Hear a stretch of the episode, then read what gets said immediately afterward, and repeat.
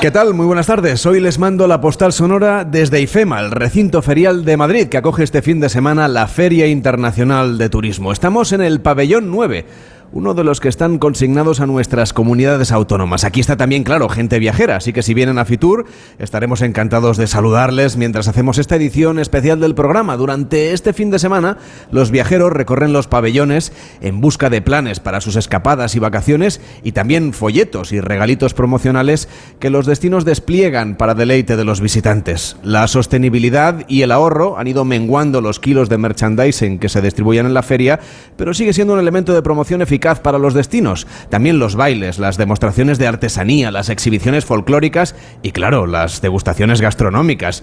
Si usted ve una cola de gente, tenga por seguro que reparten algo y probablemente sea comida. Pero Fitur es también una feria sectorial. Desde el miércoles, consejeros, políticos, presidentes de diputación, empresas y agentes de viajes han estado negociando nuevas oportunidades para un 2023 que de momento parece que empieza con buen pie para el sector turístico. Ha habido euforia estos días en Fitur con mayor contratación y un prudente optimismo, como decía esta semana Gabriel Escarrer, vicepresidente y CEO de Melia Hotels International. Se ha hablado y mucho de sostenibilidad, de turismo circular, de romper estacionalidad, de apostar por el deporte como tractor del turismo fuera de temporada y de los destinos de cine, la gran apuesta de todas nuestras comunidades autónomas y también apuesta de este programa. Fitur es también una feria más inclusiva, con presentaciones en lengua de signos en el stand de Galicia, por ejemplo, o con el reconocimiento de la plataforma representativa de personas con discapacidad física y orgánica a Viajes El Corte Inglés, por su apuesta por el turismo sostenible. Un reconocimiento de Predif especialmente relevante ahora que se está negociando el cambio de redactado de nuestra Constitución para sustituir la palabra disminuidos por personas con discapacidad. Otro de los ejes ha sido el del medio ambiente, con los carburantes sostenibles como gran esperanza y el concepto de circularidad que impulsa Baleares. Temas sectoriales, pero que inciden en nuestro día a día porque todos viajamos en la medida de nuestras posibilidades y cuando podemos. Desde este pabellón 9 de IFEMA, en este sábado de Fitur, les mando la postal sonora para iniciar Gente Viajera.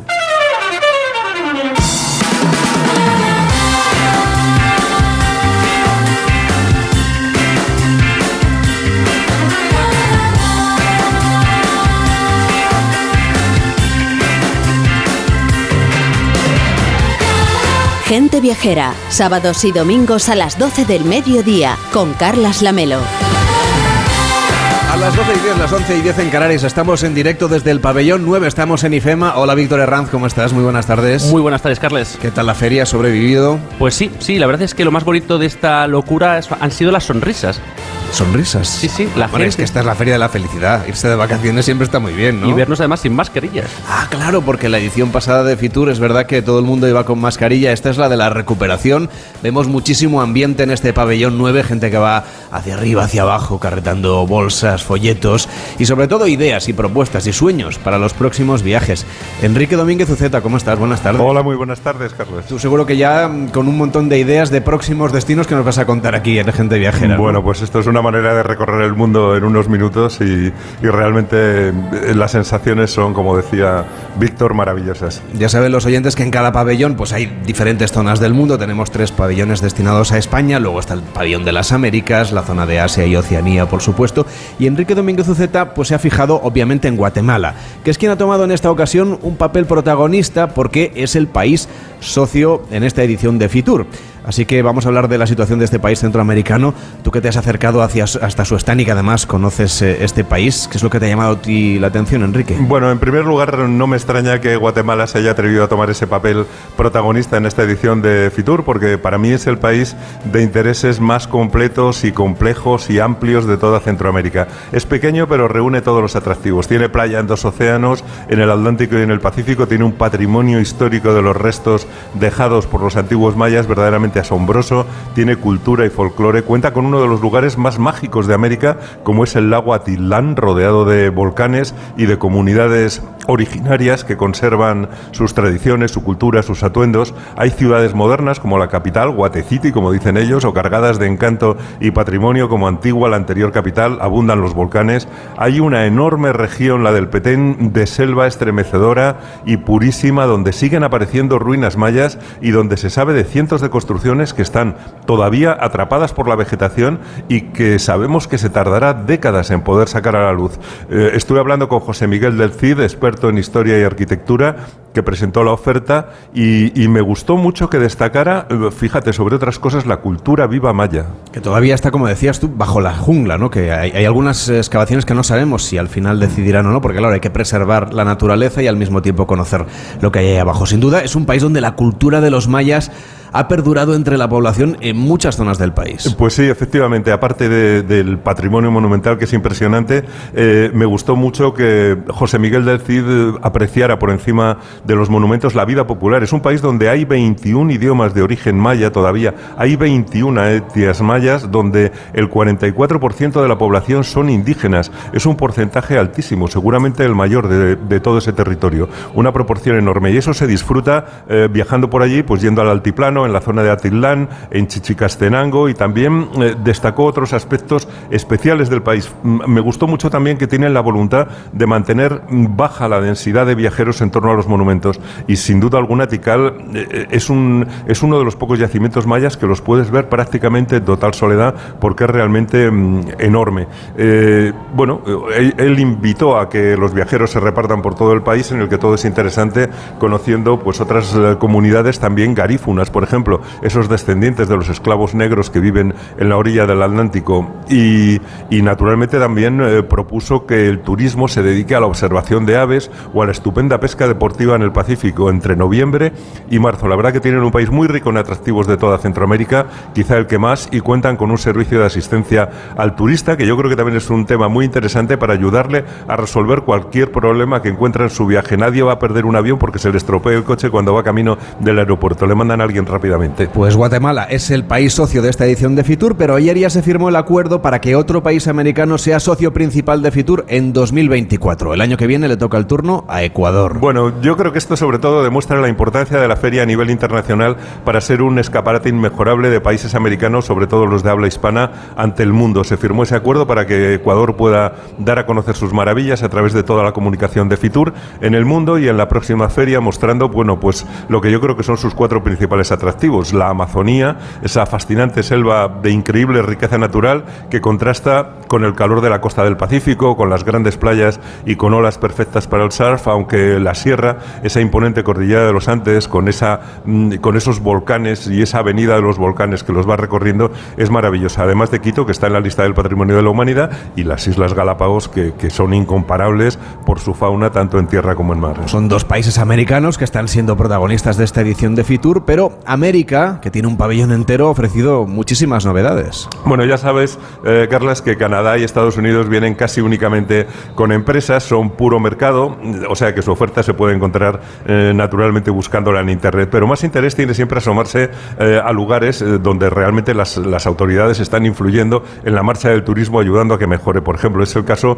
de México, que es una suma de estados que pugnan por estar presentes en el mercado español. Este año yo creo que ha aumentado mucho el interés por Chihuahua el gran estado del noroeste del país, que tiene grandes extensiones de desierto, pero que atesora pues una de las maravillas del continente, como son las barrancas del cobre, más extensas que el cañón del Colorado y, que ofrece experiencias increíbles como el tren que las recorre, el Tepe. Y hay también ciudades coloniales súper tranquilas, como la propia Chihuahua, o Parral en la ruta de Pancho Villa, o los restos de la ciudad de Paquimé, que es patrimonio de la humanidad. Pero este año mm, va a ser el año de Puebla, que ha sido elegida como capital iberoamericana de la cultura gastronómica, donde van a a suceder los eventos eh, necesarios para dar a conocer su pasión por la cocina, donde quizá el plato más conocido aquí pues sea el mole poblano, esa rica salsa que se prepara con chocolate y que los aztecas tomaban ya con pavo, naturalmente. Ya sabes que el pavo vino, vino de América y ahora pues se toma con pollo normalmente, pero también tienen una cultura de comida en la calle a base de chalupas, de molotes, de pelonas, de elotes o el chile en nogada, por ejemplo, que es bastante conocido aquí afortunadamente. En Puebla son, son apasionados de la comida. A ellos les encanta hablar de comida mientras comen, lo mismo que Como nosotros. son exactamente igual que nosotros en eso. Y por otra parte, pues es una ciudad llena de patrimonio de belleza a 90 minutos de Ciudad de México y tiene seis patrimonios de la humanidad. O sea que yo creo que va a ser un gran destino para este año 2023 que empieza en el que Oaxaca pues también se ha presentado aquí en la feria como destino gastronómico. Y si seguimos hacia el sur, bajando por el continente americano, siempre merece la pena detenerse en Panamá. Bueno, yo estuve hablando con ellos y siguiendo la tendencia del mercado me dijeron que van a apoyar especialmente a las comunidades indígenas que gestionan sus recursos turísticos y que han hecho de ellos su principal fuente de ingresos. Eh, Panamá propone experiencias en Cunayala y en Chagres, donde viven cunas y emberás y, y puedes alojarte en sus poblados, puedes convivir con ellos, conocer su vida cotidiana. Yo creo que es una oferta muy interesante.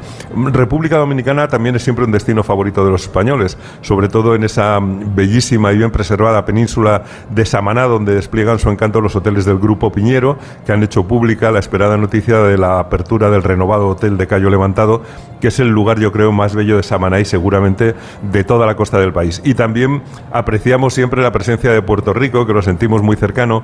Ha venido a Fitur el, el propio gobernador de Puerto Rico, país que lleva ya dos años con un crecimiento récord en el sector turístico y que yo creo que es siempre una gran opción para los españoles que allí se sienten como en casa o, o incluso mejor. Claro, sobre todo de vacaciones. Claro. Y nos quedan los grandes destinos de Sudamérica, donde quizá destaca siempre Chile, aunque es para nosotros el país más lejano. Bueno, sí tiene, tiene el vuelo más largo, pero Chile es espectacular eh, porque tiene desiertos, tiene glaciares, eh, tiene ciudades, cordillera. Ya sabes que el desierto de Atacama ha sido elegido mejor destino romántico de Sudamérica en los World Travel Awards, donde mm, también le otorgaron el premio de mejor destino verde del mundo 2022. Mm, De Chile está- están en la feria pues los magníficos cruceros patagónicos de Australis, los excepcionales hoteles de Explora, que son un modelo de hoteles ecológicos y de diseño verdaderamente espectaculares, eh, y están todas las regiones que cubren esos. eh, yo creo que prácticamente todos los paisajes del hemisferio sur, mm, eh, como es un país tan largo, pues la verdad es que allí puedes encontrar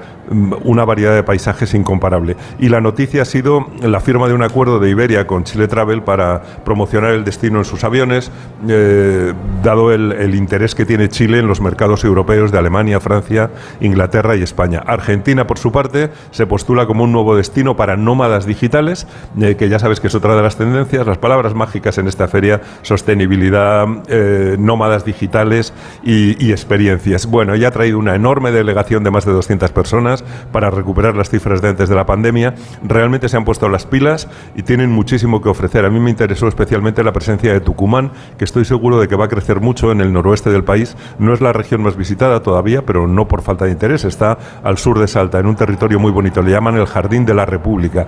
Y tienen las ruinas de Quilmes, que es el mayor asentamiento precolombino en Argentina. O sea que es otra cara de Argentina. Enseguida hablaremos también de Brasil con Enrique Domínguez Uceta, pero antes vamos a empezar un recorrido por España, desde este pabellón 9 de IFEMA, donde estamos haciendo hoy gente viajera en directo.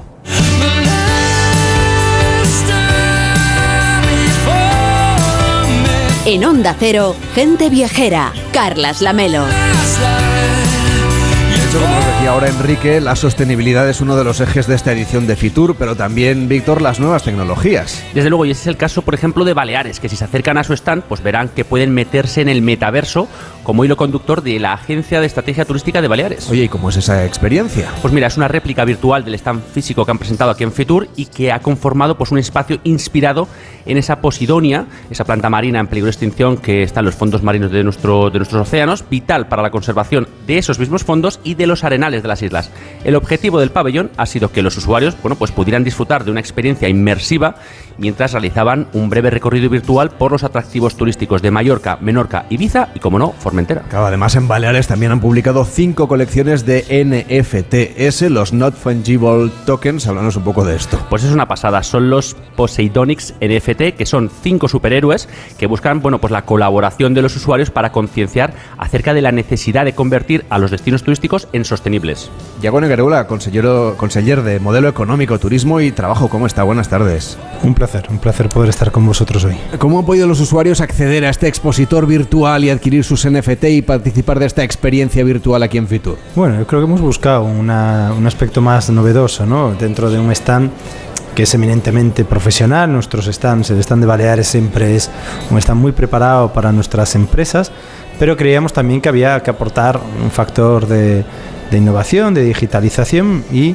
eh, sí creíamos que eh, bueno, pues que estar en, el metaverso y también explicar cómo pueden ser nuestras islas ahí era un factor novedoso y se puede eh, visitar sin ningún problema, se pueden ver eh, todos esos aspectos y nosotros eh, desde luego pues también contentos de que pues haya ido bien. Toda la mañana he estado con gente probándolo y luego un stand pues que eh, sobre todo su espacio interior es más amplio que, que las últimas veces. Hemos intentado eh, manteniendo los metros, pero ampliar el espacio sobre todo para empresas, para que se pueda eh, trabajar. Tenemos muchas empresas trabajando allí ahora mismo con muchas entrevistas y la verdad es que eh, una primera jornada yo creo que muy positiva con las dos novedades que, que ha señalado. Claro, durante el fin de semana llegan los viajeros que pueden participar de esta experiencia de realidad virtual, de realidad aumentada, del metaverso y conseguir esa especie de recompensas. Es como un juego virtual, ¿no? No sé cómo lo podemos explicar.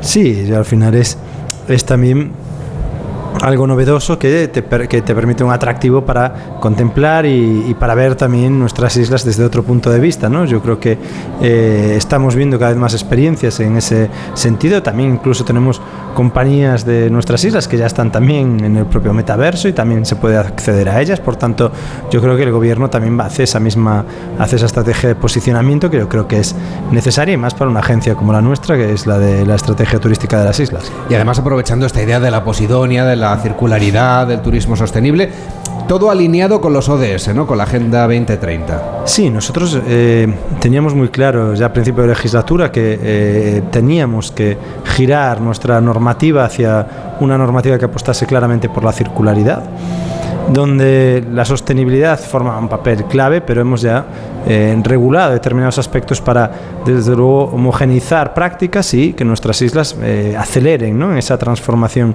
eh, tan necesaria. Y luego está uno de los emblemas de, de, nuestras islas es la Posidonia. Posidonia es la que permite tener las aguas que tenemos eh, el deber de protegerla, el deber también de concienciar de la importancia de la misma y es un poco lo que hemos querido transmitir al inspirarnos en, ese elemento que yo creo que es tan vital para nosotros que tanto eh, la queremos y que además tanto la queremos proteger. Esta idea de circularidad en el sector del turismo, ¿cómo se la explicamos a los viajeros, a la gente que nos escucha, que seguramente una parte de ellos pues no se dedican profesionalmente al sector del turismo, claro? No, claro, yo creo que al final cuando... Pero cuando uno escucha y, ve a dónde viajar, bueno, nosotros lo que estamos planteando ya, es, nosotros mm, somos unas islas muy conocidas, ¿no? Por tanto, lo que sí buscamos ya es eh, añadir, yo creo que factores que eh, la gente que nos visita sepa que estamos apostando por proteger mejor nuestro entorno, que estamos intentando favorecer que el producto que se consuma en nuestras islas sea producto de allí, por tanto, producto de kilómetro cero, muy en línea con los principios de la economía circular, eh, introduciendo prácticas a la hora de tratar los residuos para ir hacia prácticas de residuos cero, como hoy eh, han presentado empresas en la presentación que hemos hecho como gobierno, pues ha estado el sector primario, ha estado el sector hotelero, pues hemos podido conocer prácticas del sector hotelero que tienden a ese residuo cero, o como tenemos que buscar elementos donde eh, la energía se tiene que tratar de otra manera o tenemos que buscar más autoconsumo y, por tanto luego eh, poder también señalar e incluso que el cliente se pueda llevar en su factura eh, las emisiones que, que, ha producido. Eso tenemos hoteles que también, que también lo hacen. Creo que somos de los primeros en hacerlo y sí, yo creo que se expandirá porque además Muchas de nuestras empresas tienen, son, son grandes empresas internacionalizadas y nos ayudan en esa dirección y al final vemos que la Unión Europea mm, está trabajando cada vez más en buscar una reducción de emisiones de carbono, donde el sector turístico tendrá, por supuesto, un papel clave y que tú seas de los primeros en posicionarte ahí, también nos debe permitir posicionarnos como un destino que avanza en esa dirección. Y yo creo que sí, que será, es una norma pionera, pero sí que es una norma que creemos que se, que se irá avanzando y luego será replicada en otros puntos de nuestra geografía. Hablando de sostenibilidad y de experiencias, que son las cosas que buscan los viajeros, ¿no? Que vivir vivir experiencias y que sus vacaciones, su descanso, su encuentro, su turismo de incentivos, lo que sea, sea un poco singular, un poco diferente. ¿Qué es lo que ofrece Baleares como experiencia singular que al mismo tiempo vaya de la mano de la sostenibilidad? Que sean cosas nuevas a hacer o innovadoras, pero que al mismo tiempo pues tengan menor huella de carbono. Bueno, yo creo que para mí lo más importante que hacemos que tenga menos huella de carbono es intentar que las experiencias normales, ¿Mm? es decir, lo que un turista suele querer hacer eh, cuando viene a nuestras islas, o sea, la experiencia básica, sea una experiencia que ya reduzca las emisiones de carbono. La que no sea una experiencia di- diferente la que lo reduzca, sino que sea la, más común. Ahora, es cierto que somos un destino que innova que somos un destino que tiene un nivel de ofertas eh, cada vez mayor. ¿no? Y yo creo que eh, todas las experiencias que se ven en nuestras islas, desde la parte deportiva, que cada vez tiene un papel mayor, desde toda la parte ciclista, pero también todas las rutas que se están haciendo, bueno, hay toda una serie de factores, ¿no?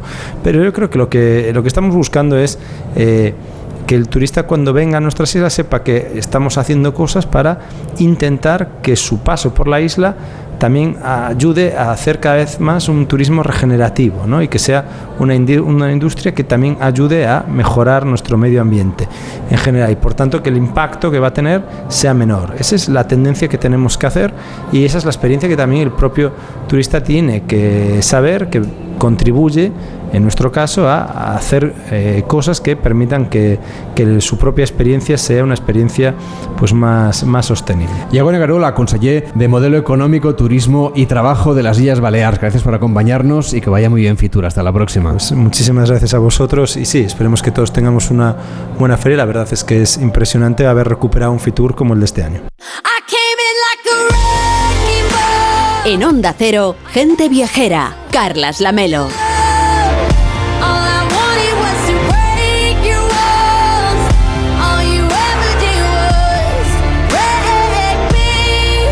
Veces en una familia todos tienen que ceder un poco para elegir un destino vacacional, pero en Fitur hemos encontrado una propuesta que seguro que encaja en los gustos de los padres, de los hijos, de los abuelos, vamos, de toda la familia. Es el nuevo Resort Falcons by Meliá que se va a inaugurar muy pronto en Punta Cana con un parque de atracciones. De hecho, el hotel ya está en marcha, pero Víctor Arranta, ¿no es algún detalle más? Pues mira, Lamelo, el Kathmandu Park es el primer parque temático de clase mundial del Caribe.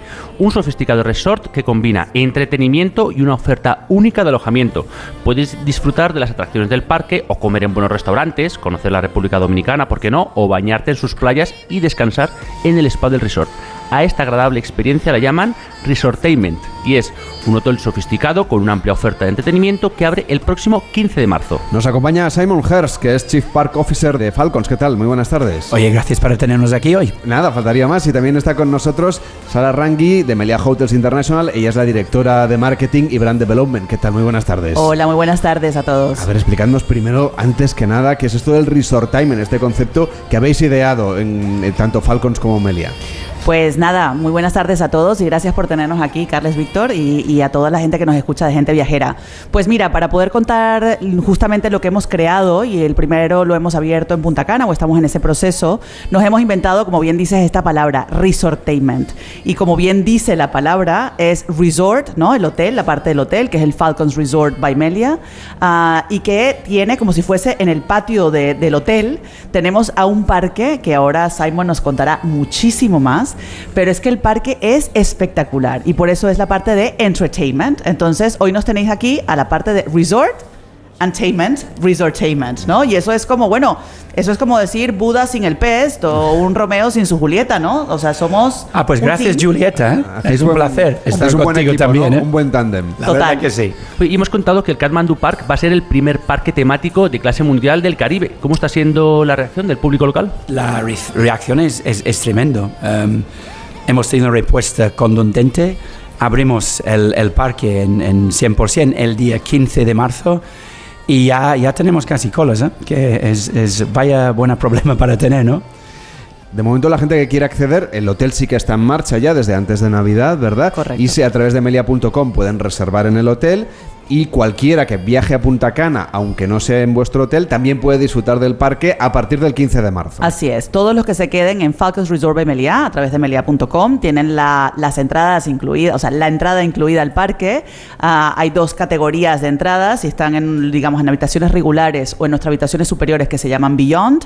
Ah, y por supuestísimo, el resto de los hoteles de Meliá en Punta Cana y el resto ah, que quieran venir a participar pueden sin duda venir a acompañarnos a nuestro super Es decir, que si alguien ya tiene una reserva hecha a Punta Cana porque se va por allí de vacaciones, ahora puede añadir a la lista de cosas que hacer una visita al Kathmandu. Park. Totalmente. Y la próxima vez que vengan a Punta Cana, pues ya escogen el combo de Falcons y Kathmandu. Claro, en melia.com. Y hay una página web para ver cómo es el parque que se llama puntacana.katmanduparks.com y ahí pueden conocer un poquito eh, esta parte de las atracciones que ya se empieza, está casi, casi, casi a punto de inaugurarse porque a partir del 15 ya estarán todas las atracciones abiertas. ¿Cómo va a ser este parque, Simon? Bueno, eh, la verdad, la bomba. Tenemos nueve atracciones de vanguardia, nueve en total. Y uno de ellos es un, es un estreno mundial. Se llama el Suspended Theatre y es, un, es una sala, es dos en uno. Entonces, este, este, este bicho te lleva a 0 a 12 metros en tan solo un segundo y medio mientras estás viendo una aventura de Kathmandu. Simon, y tú eres inglés, ¿no? Y has trabajado Se en nota, ¿no? Bueno, y has trabajado además en Mallorca por mucho tiempo y conoces muy bien el sector turístico. ¿Qué más te ha sorprendido de la República Dominicana? ¿O qué es lo que Pues, más te ha sorprendido? Lo, lo que más es el, es el- es el país en desarrollo. Para nosotros es el, es el país de, de oportunidad. De hecho, hay, hay una oferta complementaria, complementaria muy bueno, pero no hay ningún parque de atracciones. De hecho, vamos a ser el primero, ¿no?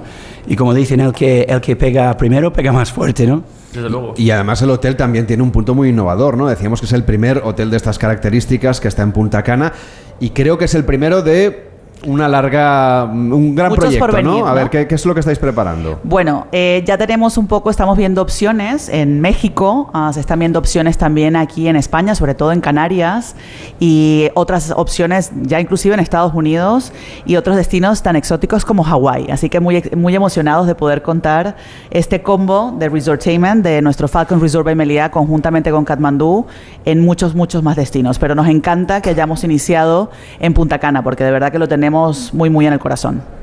Hay una cosa. ¿Sabes que tenemos un dark ride? Un dark ride es sinónimo de los parques de atracciones grandes. Si vas a Universal, eh, tienes el... eh, no sé lo que tienes ahora. Ya tenemos Bueno, muchos son muy grandes. A- a- hasta cierto tienes punto el Transformers, tienes Transformers, tienes Spider-Man y tienes el, el nuevo Fast and Furious. Pues nosotros tenemos uno.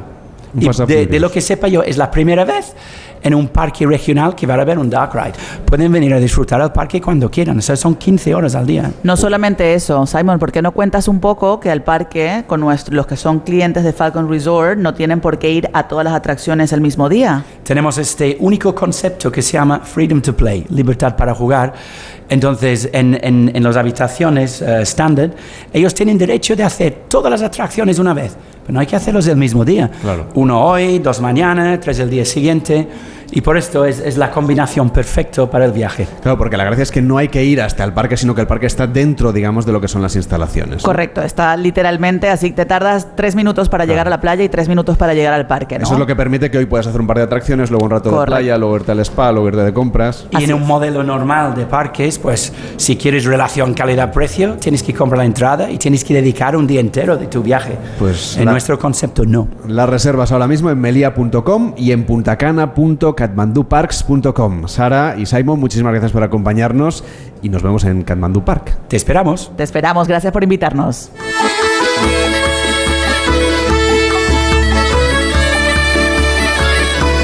En Onda Cero, gente viajera. Carlas Lamelo.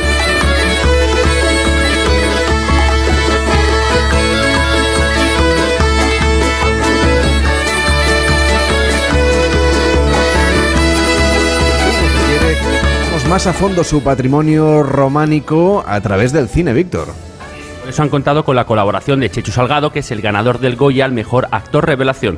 Una iniciativa promocional que supone, bueno, pues una apuesta por la cultura y el viaje, que pone el foco en el patrimonio como reclamo para los visitantes y que articula una oferta de experiencias de calidad, sostenibles y no masificada, que por cierto son toda una seña de identidad para la provincia. José Tomé, que es presidente de la Diputación de Lugo, ¿cómo está? Buenas tardes. Hola, buenas tardes. Pues muy bien. ¿Cuáles han sido las novedades de esta campaña de promoción en la que ha participado Chechu Salgado? Pues la verdad es que lo has definido perfectamente.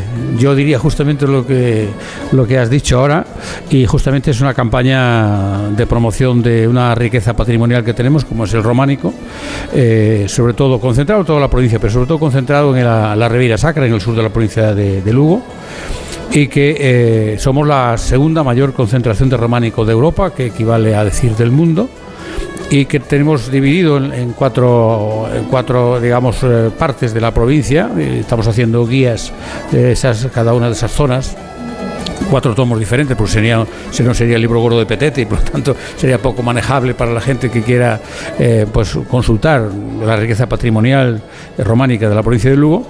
Y eh, yo creo que hemos conseguido un hito importante, que es que en el año 2020 eh, conseguimos entrar en la ruta transrománica europea del Consejo de Europa, que está compuesta por nueve países, y somos el tercer territorio de España que consigue entrar junto a Santo Domingo de Silos y el casco histórico de Zamora. Por lo tanto, la provincia de Lugo, Uso Románico, Zamora y Santo Domingo de Silos somos los tres eh, territorios que formamos parte de esa ruta transeuropea, transrománica del Consejo de Europa.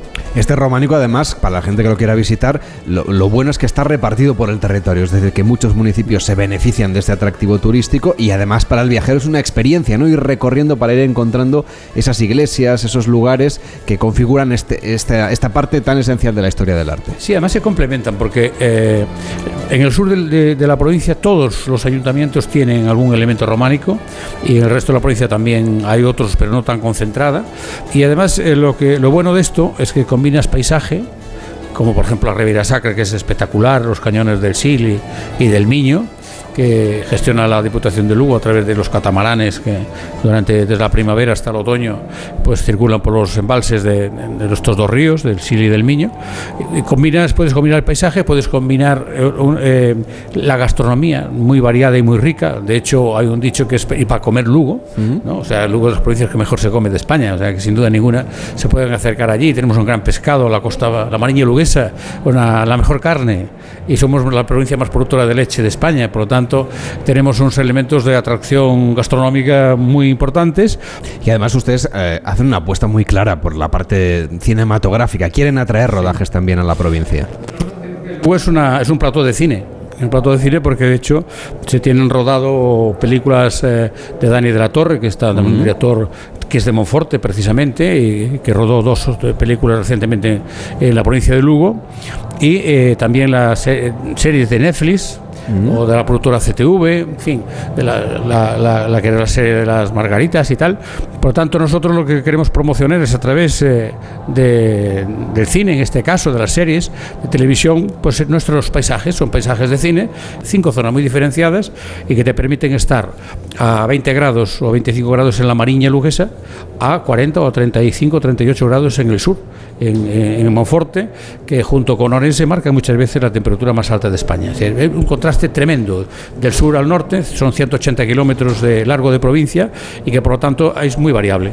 Y entonces se puede hacer además muy, mucho senderismo, ¿no? Turismo activo. Eso también ayuda a fijar población. Sin duda, además tenemos eh, sendas eh, muy grandes, el Camino de Santiago es una de ellas, eh, hay más, pero el Lugo tiene cuatro reconocidos, ahora mismo cuatro rutas del Camino de Santiago, que es la provincia que más tiene, que es el Camino Norte, que entra por Asturias y por Ribadeo, el Camino Primitivo por la Fonsagrada, y va hacia Lugo, el Camino Francés, que es el más conocido, que va por Piedrafita do Cebreiro, por Tomarín a Santiago, y recientemente han reconocido la Junta el Camino de Invierno, que es una variante del Camino Francés, que sale de Ponferrada y va por el Sil, por Monforte, a la Línea Santiago. José Tomé, presidente de la Diputación de Lugo, gracias por acompañarnos, pero antes de despedirle, ya que es alcalde de Monforte, quiero que nos hable un poco de su municipio y qué novedades aporta Fitur. Bueno, pues una, a ver, yo creo que es una ciudad pequeña, ciudad de 18.500 habitantes, pero que tiene título de ciudad, otorgada por el rey Alfonso XII en el año 1885, cuando fue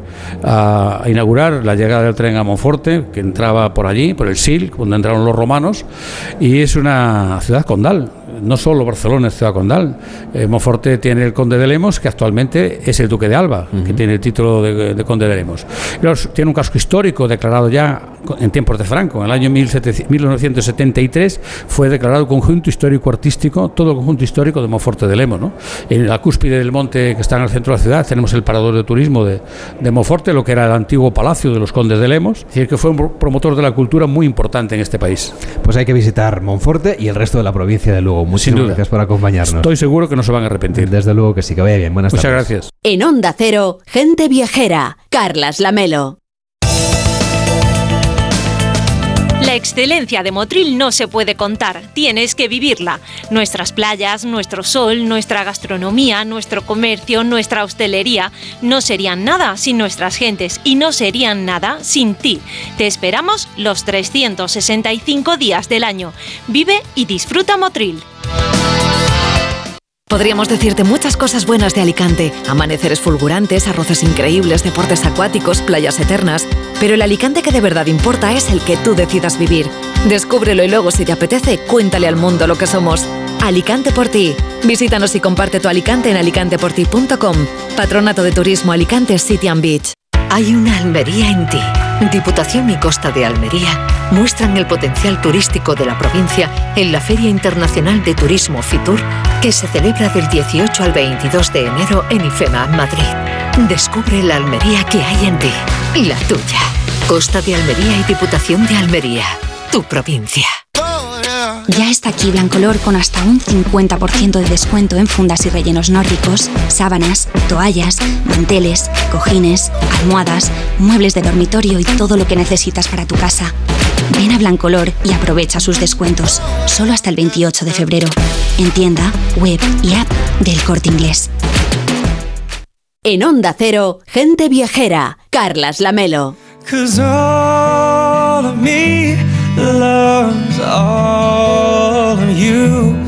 Las 12 y 42, las 11 y 42 en Canarias, seguimos en Gente Viajera desde el pabellón número 9 de Fitur y de Lugo, donde estábamos antes al Mediterráneo. La ciudad de Torrevieja participa de nuevo en Fitur para promocionar su destino a través de las marcas turísticas Costa Blanca y Comunidad Valenciana. Y lo hace con stand ubicado en el pabellón 7. Tú que has estado por allí, Víctor, ¿cómo es este stand? Pues mira, la Melo es muy visual, es amplio, está lleno de imágenes de la comunidad valenciana bajo el eslogan Torrevieja Conectamos y se está promocionando pues, pues, eh, nuevos productos turísticos como son las degustaciones gourmet en esas montañas de sal frente a la Laguna Rosa, las visitas guiadas a pie o en bicicleta, las playas y el destacado Parque Natural de las Lagunas de Torrevieja y La Mata. Eduardo Dolón, alcalde de Torrevieja, ¿cómo está? Buenas tardes. Muy buenas tardes, Que además creo que tiene una agenda muy intensa de actividad, de reuniones y algunas muy fructíferas, por ejemplo en el sector de los cruceros. Pues sí, sí. Bueno, Fitur es así, ¿no? Y yo creo que todos los que venimos eh, cargados de, de esas ilusiones y objetivos, pues nuestra agenda tiene que venir cargada, ¿no? Y como bien comentábamos fuera de micro, Carles, pues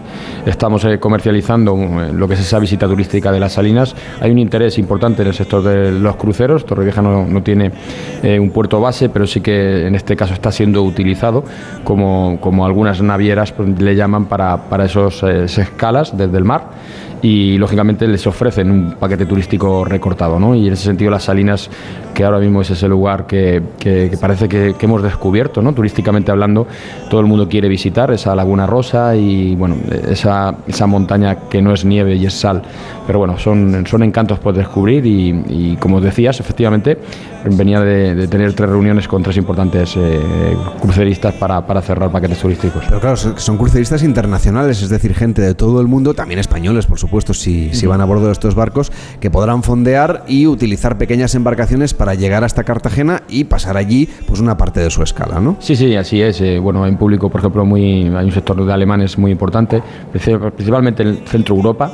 Es el, el objetivo principal que nos han marcado y bueno, lo importante es que puedan llegar esos cruceros y podamos ofrecerle, como te decía, pues no solo la visita turística a las Salinas, sino todo el programa de productos turísticos. Claro, una visita que es más allá de una visita turística, es una experiencia, se puede hacer en bicicleta, se puede recorrer a pie, se puede conocer también pues para las personas que tengan dificultades de movilidad, hay planes específicos para conocerlas. ¿Cómo es un recorrido por este paisaje, en fin, tan singular que nos va a traer muy buenas fotografías para compartir en redes sociales? Bueno, el, el recorrido es muy sencillo, es un recorrido que, que se adentra dentro de este paraje natural. De hecho, eh, inicialmente solo lo podíamos hacer a través de un tren turístico. Ahora hemos incluido esas visitas a pie y en, bicicleta. En definitiva, vas discurriendo y bueno, disfrutando de lo que es el entorno, el conjunto donde se extrae eh, la sal, ¿no? dentro de esa laguna. ¿no? Es cierto que hay un lugar eh, emblemático, es esa torre eh, de, de la principal montaña de sal, donde, donde uno tiene esa imagen, esa fotografía de lo que es la laguna rosa y sobre todo tiene la oportunidad, que esto es lo que más eh, destacan todos los turistas que, que tienen esta experiencia, de poder estar tocando, ver cómo se, produ- se produce la sal y lógicamente pues hay miles y miles de fotografías, de imágenes, de vídeos que salen del atardecer. Es algo, algo especial, ¿no? Eh, Víctor, vuestro productor lo, lo conoce. Ah, está porque, encantado, siempre habla, siempre habla de esos paisajes. Yo creo que pronto tendrás que venir a hacernos una visita oficial y, y me encantará que, que- que lo pruebes tú, porque en definitiva es un lugar único, diferente, ¿no? Yo creo que no hay otro igual en nuestro país y sin duda, pues eh, quien visita nadie se queda indiferente. Por supuesto que será un placer que gente viajera vuelva de nuevo, pero lo importante también aquí es novedades y nuevas experiencias que ustedes han presentado en Fitur. Y hablando de otras formas de recorrer esas salinas, con una cata de sabores, es decir, con una experiencia gastronómica en un lugar, como decíamos, único. ¿Cómo es esa experiencia? Bueno, está siendo el- el- lo más demandado y es la única forma de, de, ¿por qué no? Eh, saber eh, cultivar lo que es nuestra gastronomía, lo que es eh, esos productos de, autor, ¿no? Me refiero a los salazones, esa degustación. Además es que es una experiencia que te cuentan en todo momento cómo se produce el salazón, cómo llega al plato de- definitivamente y cómo lo degustas en este lugar. Además es que eso siempre coincide, estas degustaciones, con el atardecer, con esas imágenes que decía yo, que son únicas, es una experiencia, tiene lista de espera y en todo momento están ahora mismo, pues, por ejemplo, ayer estuvimos comercializando muchísimo, van a ampliar el doble de la capacidad y bueno, es una experiencia que de verdad invito a que nadie se pierda si viene a visitar nuestra ciudad porque, porque es única. Avanzamos en el calendario y llegamos al carnaval, que también es una fiesta muy reconocida y que además ustedes han traído aquí a Madrid coincidiendo con Fitur. Bueno, Carles, ha sido la, la- la novedad, lo más comentado de nuestra presencia este año en Fitur, como fue eh, ese desfile en la, en la plaza de Callao hasta Sol, por la calle Preciados, que, que nos obligaron pues todos los que disfrutaron a volver a regresarlo nuevamente hacia Callao, ¿no? Eh, algo más de 100 eh, personas eh, integrantes de las comparsas del Carnaval de Torrevieja. Es un carnaval que tenemos más de una treintena de comparsas. Aquí desfilaron siete eh, creaciones, las premiadas en el último concurso del año. Y bueno, nos sirvió un poco para, para presentar nuestra tarjeta. En este sentido, estamos en el expediente de declaración de interés turístico nacional en este momento y esa acción conformaba una acción de street marketing, de calle, de promoción del municipio que sin duda alguna pues nos permitió invitar a lo que será la próxima semana el inicio de nuestros carnavales durante todo un mes y medio. ¿Y cómo avanza ese expediente? ¿Qué tal va? Pues va muy bien, va muy bien porque, porque el interés, eh, nuestros carnavales son tan singulares como propios, ¿no? Eh, estamos hablando de que es una mezcla entre el carnaval brasileño, algunos dicen que tenemos rasgos del carnaval de Cádiz, bueno, es, es único porque Torrevieja tiene más de 120 nacionalidades y creo representados, en este caso ayer desfilaron, en este caso en una promoción específica que hicimos en Fitur, pues eh, la sal de Torrevieja, que es una de las comparsas más internacionales que tenemos y podíamos encontrar entre 6 y 7 nacionalidades representadas en esas jóvenes que, que esas creaciones que llevan son espectaculares, ¿no? Torrevieja es una de las ciudades más turísticas de la comarca de la Vega Baja. Fue nombrado a finales del pasado mes de diciembre municipio turístico de excelencia de la comunidad valenciana. Eso es todo un hito. Y apuestan también por el wellness. Quieren que haya este tipo de experiencias, un poco de cuidarse, de mimarse, que los viajeros lo necesitan. Bueno, ese es el, el- el que te decía que va a ser sin duda alguna el producto estrella de la ciudad de Torrevieja en un futuro. ¿no? Nuestras Salinas es un lugar tan emblemático, tan mágico, tan singular que muchos se preguntan si efectivamente es curativo. Y de hecho lo es. Hay muchos eh, turistas que de forma incontrolada estaban haciendo uso de nuestra laguna y de esta forma le vamos a posibilitar esa esa experiencia de wellness, de salud, en un espacio que vamos a rehabilitar. Hemos firmado un convenio importante con la compañía arrendataria de las Salinas, el grupo Salins Indumidi, y en este sentido vamos a empezar con la rehabilitación de las primeras edificaciones y las antiguas balsas de generación y en este caso de aceleración del proceso de creación de sal son las propias que van a permitirnos de hacer de pequeñas piscinas balneario para poner en marcha este proyecto turístico. Es muy importante, vamos a invertir una cantidad muy importante de dinero todos los torrevejenses y estoy convencido que en futuros eh, ediciones de Gente Viajera hablaremos en profundidad de, esta, de este producto. Pues encantados estaremos de estar ahí en Torrevieja de nuevo. Eduardo Dolón, muchísimas gracias, que tenga mucho éxito en todos estos planes. Nos interesa especialmente eso del wellness, porque lo de cuidarnos, sobre todo después de esta feria, buena falta nos hace. Que vaya muy bien, hasta la próxima. Un placer siempre. En Onda Cero, Gente Viajera, Carlas Lamelo. ¿Cansado de estar cansado? Revital te puede ayudar. Revital con jalea real y vitamina C ayuda a disminuir el cansancio. Recuerda, energía, Revital. Consulta a su farmacéutico o dietista. ¿Conoces Vera Sport Destination? Vera es un destino deportivo con una temperatura media de 18 grados, 300 días sin lluvia, 6 kilómetros de costa de grandes arenales, cientos de kilómetros de asfalto y pista en sus alrededores. Queremos ofrecer a promotores y deportistas de todos los niveles el mejor servicio para su evento deportivo. ¿Quieres organizar tu pretemporada en un lugar increíble? Mándanos tu propuesta y te responderemos en lo que te marcas un entreno. Ven a Vera a disfrutar. ¿Y tú que vives solo con tu mascota? ¿Qué necesitas para tu seguridad? Tengo un perro que es un trasto y a veces le dejo solo. Quiero saber que no me la lía en casa. Pues en Securitas Direct tienen una alarma para ti. Porque con la cámara puedes ver a tu mascota y hablarle en directo siempre que quieras, acceder a las grabaciones o configurar avisos inteligentes. Y es que tú sabes lo que necesitas y ellos saben cómo protegerte. Llama ahora al 900-272-272 o entra en securitasdirect.es y descubre la mejor alarma para ti. Comer frente al ordenador, los aquí remamos todos juntos, las reuniones interminables. Respira, come frente al mar, rema en aguas cristalinas, disfruta paisajes interminables. No esperes al verano para volver a respirar. Hay un lugar a menos de una hora de ti que te espera todo el año. Vive las Islas Baleares. Disfruta lo bueno de Almería. Descubre el sabor de nuestra tierra con la marca gourmet Sabores Almería. Más de mil productos te sorprenderán en cada bocado. Disfruta de todo lo bueno que tiene tu tierra, porque la calidad tiene un nombre. Sabores Almería. Conoce más en www.saboresalmería.com. Diputación de Almería, tu provincia. En Onda Cero, Gente Viajera, Carlas Lamelo. If you ever wanna fall in love, if you ever wanna Kilómetros al sur para llegar a Cartagena, una de las joyas de la región de Murcia. Bueno, y un destino que desde hace un tiempo está tratando de atraer más turismo con más recursos y a través de una promoción pues que está dando sus frutos, como así lo muestran los datos de visitantes a la red Puerto de Culturas, que ha cerrado un 2022 superando los 448.000 visitantes, es decir, un 70% más que en 2021. Noelia Arroyo, alcaldesa de Cartagena, ¿cómo está?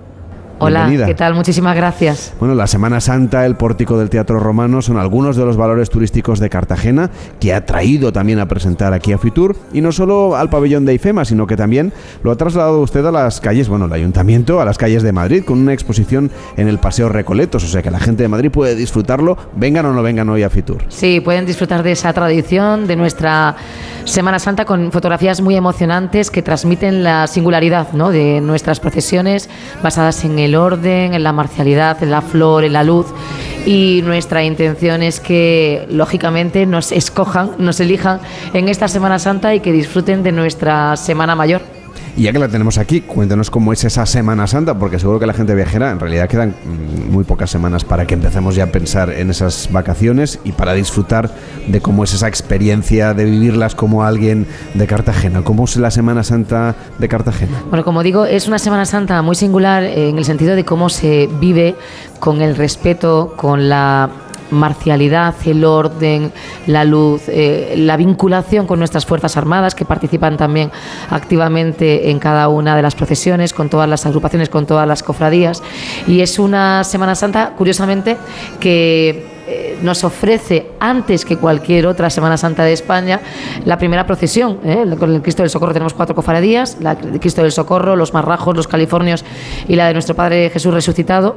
Y cada día pues tiene componentes muy distintos. ¿no? Eh, se vive con mucha alegría el Domingo de Resurrección, es la única procesión junto con la de los Peques, la de la Burrica que se hace el Domingo de Ramos, que se celebra durante el día, el resto ya es por horario de noche. Y la verdad es que es una Semana Santa que no deja a nadie indiferente. Eh, Yo siempre digo, Carles, que para conocer la Semana Santa de España hay que conocer la Semana Santa de Cartagena.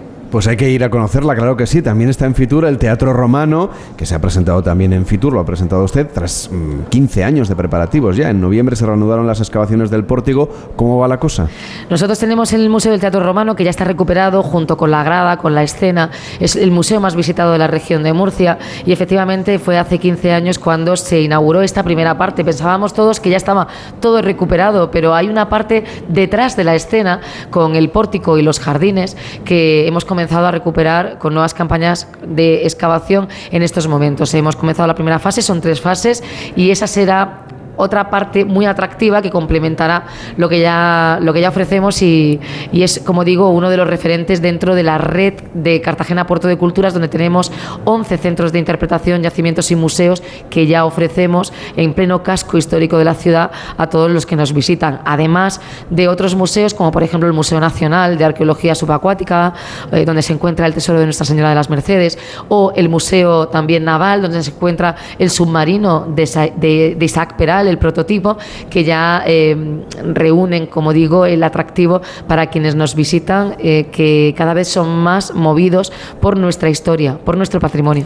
Que es que de hecho visitar Cartagena es visitar y conocer la historia de España. Usted nos decía, para conocer la Semana Santa española hay que ir a la Semana Santa de Cartagena. Y también dicen, para conocer la historia de España hay que ir a Cartagena. ¿Por qué? imprescindibles. Son más de 3.000 años de historia. Fíjate que ya ahora que también se va a celebrar el año que viene, el año de Caravaca jubilar, eh, ya empezamos otra vez a promocionar que el apóstol Santiago entró a Hispania, ¿no? a, la península por Cartagena. Por Cartagena. Eh, nuestro legado cartaginés, fenicio, romano, el paso de las diferentes civilizaciones, su huella, ese legado, es el que estamos recuperando, protegiendo y poniendo en valor. Y efectivamente no se puede conocer la historia de Cartago, Cartago Nova, Cartago Espartaria, sin, ¿eh? y de España eh, uno de los acuerdos que firmamos el año pasado en Fitur fue la Hispania romana con otros municipios de, de- nuestro país, sin conocer eh, eh, este pasado. ¿no? El, recuperar nuestro pasado forma parte de nuestra estrategia turística para seguir poniendo en valor lo mucho que tenemos que ofrecer en el presente y en el futuro. Y todo pasa, como digo, por nuestros festivales, nuestra cultura, nuestro deporte, nuestro sistema defensivo, nuestro litoral, nuestros dos mares, las reservas marinas para hacer buceo, nuestras experiencias gastronómicas, pero por supuesto también por nuestro patrimonio. ¿Cómo llevan ustedes lo del AVE? ¿Va a haber novedades buenas en Pues 2023? eso es lo malo, mira, A yo ver, agradezco que me hagas esa pregunta porque no es comprensible, ¿no? Que siendo la capital turística de la región de Murcia, cualquier turista que quiere visitar Cartagena no pueda llegar hasta Cartagena a través eh, de la alta velocidad. Eh, yo he pedido de manera permanente, ¿no? Que se nos aclare el estudio, los plazos, los presupuestos, el proyecto para conectar Cartagena con la alta velocidad. Parece, todo parece indicar que vamos a tener una reunión, una reunión con el Ministerio y con Adif el próximo 1 de febrero y nos van a ya a, a plantear un protocolo definitivo de integración de la llegada de la alta velocidad a Cartagena y es fundamental porque los turistas que nos visitan tienen que llegar a Cartagena y no podemos perder más oportunidades y tiene que ser cuanto antes. Eh, todos sabemos la transformación, el paso que da mm, a nivel turístico una ciudad cuando está conectada por ferrocarril a través de, de la alta velocidad y para Cartagena ya es imprescindible esa conectividad. Volvamos ahora a las experiencias turísticas, porque no hemos hablado lo suficiente, creo yo, de las actividades náuticas, del submarinismo, porque tienen ustedes, además, evidentemente, de esos pecios, ¿no? de, esos restos de la historia de España que está sumergida, tienen también un- una variedad de vida marina que conviene descubrir. Sí, eh, tenemos dos reservas marinas que son un referente eh, internacional. Por un lado, Cabo de Palos, bucear en Cabo de Palos. Quien va ya lo ha dicho que es un destino único en Europa y también Cabo Tiñoso, pero al mismo tiempo es verdad que podemos hacer cualquier tipo de deporte náutico durante los 365 días del año para, para poder disfrutar con mucha intensidad. Noelia Arroyo, alcaldesa de Cartagena, gracias por estar en Gente Viajera. que Gracias vaya por bien. darme la oportunidad, Carles. Muchísimas gracias. Hasta la próxima. Usted por Fitur, puede que se encuentre con Víctor Herranz con el micrófono para que le cuente sus ideas de viajes. Víctor, ¿qué te han contado los oyentes? Pues mira, de todo, pero vamos, eh, destacamos a un grupo de jubilados con tiempo para viajar de la Sierra Norte de Madrid y que bueno, que tienen muchas ganas de hacerse un viajecito.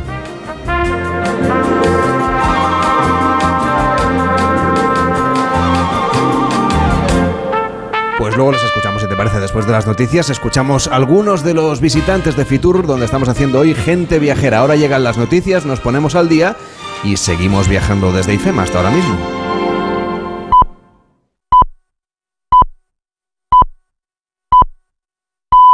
La una, mediodía en Canarias.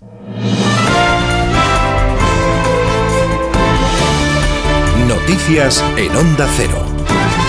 Buenas tardes. Palabras del presidente del Gobierno en su acto de partido en Valladolid esta mañana tras la polémica por las medidas antiabortistas. Acaba de alertar Pedro Sánchez de que Partido Popular y Vox harían en un hipotético Gobierno de España lo que ya están haciendo en Castilla y León. Se ha referido además el jefe del Ejecutivo a la manifestación que se está celebrando en estos momentos en Madrid en contra de sus políticas. Vamos a saber qué ha dicho el presidente. Redacción en Valladolid, Lucía Barreiro. Buenas tardes. Buenas tardes. Frente a esa manifestación que se celebra hoy en Madrid, Pedro Sánchez ha defendido que se encuentra la España que respeta la diversidad y la compara con la manifestación de nostálgicos de Cataluña de esta semana. En su discurso, el presidente del Gobierno ha cargado contra los populares y Vox, a quienes acusa de perpetuar la desigualdad de género, mientras que los socialistas hacen una apuesta clara por la revalorización de las pensiones o la subida del salario mínimo interprofesional. No lo vamos a permitir. Vamos a defender los derechos de las mujeres y vamos a continuar con nuestra agenda socioeconómica para mejorar sus condiciones materiales, subiendo el salario mínimo, revalorizando las pensiones, aprobando una reforma laboral que reduce la precariedad, sobre todo de las mujeres trabajadoras en este país y ha sacado pecho de las políticas innovadoras para los jóvenes como el bono cultural y ha recordado que se han convocado más de 11.100 plazas MIR, la mayor oferta pública, dice, lanzada por un gobierno. En estos momentos sigue la intervención del presidente del gobierno y este es el sonido en directo en la cúpula del Milenio en Valladolid. Hay que liderar los debates en Europa y no hacer como hace la derecha, que cada vez que puede habla mal de España en Europa.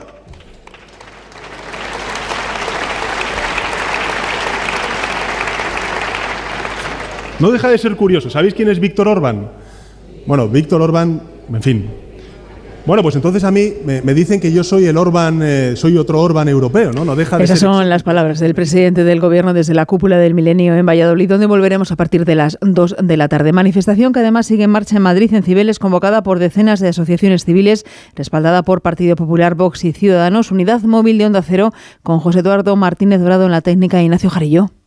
Sí, aquí en la Plaza de Cibeles se transcurre la manifestación convocada por el Foro Libertad y Alternativa y que a falta de datos oficiales, porque aún es pronto para hablar de cifras concretas, ya congrega a decenas de miles de ciudadanos, al menos que podamos ver desde esta tribuna de prensa en las confluencias de calle Alcalá, Gran Vía y Paseo del Prado de la capital madrileña. Al margen de los convocantes y de los manifestantes han venido representantes políticos, no de primera fila todos ellos, pero sí presentes de PP Ciudadanos y sí el líder de Vox, Santiago Abascal, que unía al mensaje contra Pedro Sánchez de los convocantes a esta manifestación. frente al gobierno de la suelta de violadores, de terroristas y de golpistas, frente al gobierno que amenaza a la oposición rodeado de multimillonarios en foros internacionales, frente al gobierno que impone ideologías totalitarias y que quiere dividir a nuestra sociedad y por lo tanto estamos en el mejor lugar que podíamos estar hoy, convencidos de la necesidad de una movilización permanente y de una movilización masiva hasta la expulsión del autócrata Pedro Sánchez del poder. Manifestación convocada por Foro Libertad y Alternativa. Han pedido los ministros de Exteriores de Estonia, Letonia y Litua- Lituania en sus redes sociales al gobierno alemán que envíe inmediatamente tanques Leopard a Ucrania. Ha dicho su presidente Zelensky que cada día es más evidente que no hay alternativa a esos tanques. Todavía tendremos que luchar por el suministro de tanques modernos, pero cada día es más evidente que no hay otra alternativa que tomar esta decisión y enviar los carros de combate. Tras la reunión de los 40 países aliados del Grupo de Contacto para Ucrania en la base militar alemana de Ramstein, el gobierno alemán no ha desbloqueado por el momento ese suministro de carros de combate. Corresponsal en Berlín, Paola Álvarez. No hay envío de tanques Leopard por el momento, pero el nuevo ministro de Defensa alemán Boris Pistorius abrió ayer una nueva vía para que acabe ocurriendo, la de la creación de una coalición internacional a través de la cual pueda gestionarse el envío tanto desde Alemania como desde el resto de países que tienen este tipo de tanques de fabricación alemana y que requieren de la autorización de Berlín para enviarlos a Kiev. Pistorius insistía ayer ante la prensa en que el Ejecutivo alemán no está solo en sus reticencias. Hay muchos aliados que comparten nuestras reservas, hay muy buenas razones para enviar los tanques y para no hacerlo y hay que analizarlas con detalle. Alemania ha mandado de momento a revisar las exigencias y disponibilidad de los Leopard, mientras insiste en que ahora la prioridad está en fomentar la defensa antiaérea del ejército ucraniano. Deportes, David Camps. Roberto Bautista logra la clasificación para los octavos de final del Abierto de Australia al eliminar al escocés Andy Murray en cuatro sets, 6-1, 6-7, 6-3 y 6-4 en más de tres horas de partido. También ha pasado de ronda el serbio Novak Djokovic al imponerse en tres sets al búlgaro Dimitrov. Décimo octava jornada de liga en primera división con cuatro partidos hoy. Rayo Vallecano Real Sociedad, Español Betis, Atlético de Madrid Valladolid y Sevilla Cádiz. Mañana juega el líder el Barcelona, Alfredo Martínez. Comparece en estos momentos Xavi Hernández en la rueda de prensa previa al choque de mañana a las seis y media frente al Getafe, después de la sesión de entrenamiento en la que ha participado el jugador juvenil Ángel Alarcón, que finalmente ha entrado en la lista de convocados en la que hay 22 futbolistas, a significar, evidentemente, las ausencias de Robert Lewandowski, que cumple su segundo partido de sanción, y Ferran Torres, que empezará a cumplir los dos que le cayeron por el partido frente al Atlético de Madrid. La gran novedad es el regreso de Ronald Araujo, el uruguayo, y Frenkie de Jong, el holandés, que descansaron en el partido copero. Ambos apuntan a titulares, al igual que Ansu Fati, tal y como confirmó el técnico del Fútbol Club Barcelona. El Real Madrid visita a Bilbao mañana para medirse al Athletic. El técnico italiano Carlo Ancelotti habla sobre el francés Chouameni que estuvo en París viendo un partido de la NBA mientras su equipo jugaba el encuentro de la Copa del Rey ante el Villarreal. ha hecho pública su disculpa, creo que se ha equivocado, pero por el hecho que ha hecho disculpa pública al a los compañeros, a la afición. Eh, es un chico joven que mm, se ha equivocado una vez. El, el, tema se ha acabado con esto, no es que el jugador está recuperando y Ola puede recuperar pronto la próxima semana. Jugado ayer, Mallorca 1, Celta de Vigo 0 y en la Liga Endesa de Baloncesto, séptima jornada con tres partidos hoy, Fuenlabrada Murcia, Manresa Unicaja y Tenerife Betis. Es todo el repaso a la actualidad de la jornada a partir de las 2 de la tarde, la una en Canarias, en una nueva edición de Noticias Fin de Semana con Juan Diego Guerrero. Continúan con Gente Viajera y Carlas Lamelo. Este sábado, la Liga se juega en Radio Estadio. Penúltima jornada de la primera vuelta, pero con los nervios de la permanencia ya en juego. Sevilla-Cádiz. El Atlético de Madrid quiere levantar el vuelo ante un Valladolid en crisis de resultados. La resaca de la eliminación coopera en el español Betis. Y todos los detalles de un partido entre dos equipos con un fútbol más atractivo. Rayo Real Sociedad. Además, las paradas habituales en los estadios de Segunda División, la Liga ACB de baloncesto y la última hora de la selección española de balonmano.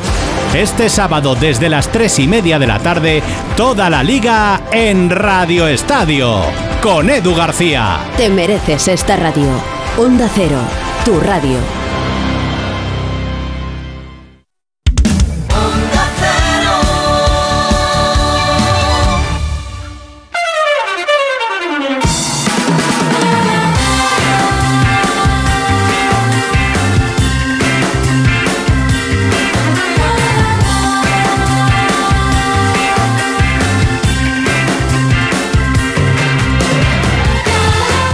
Viajera, el programa de viajes de Onda Cero con Carlas Lamelo.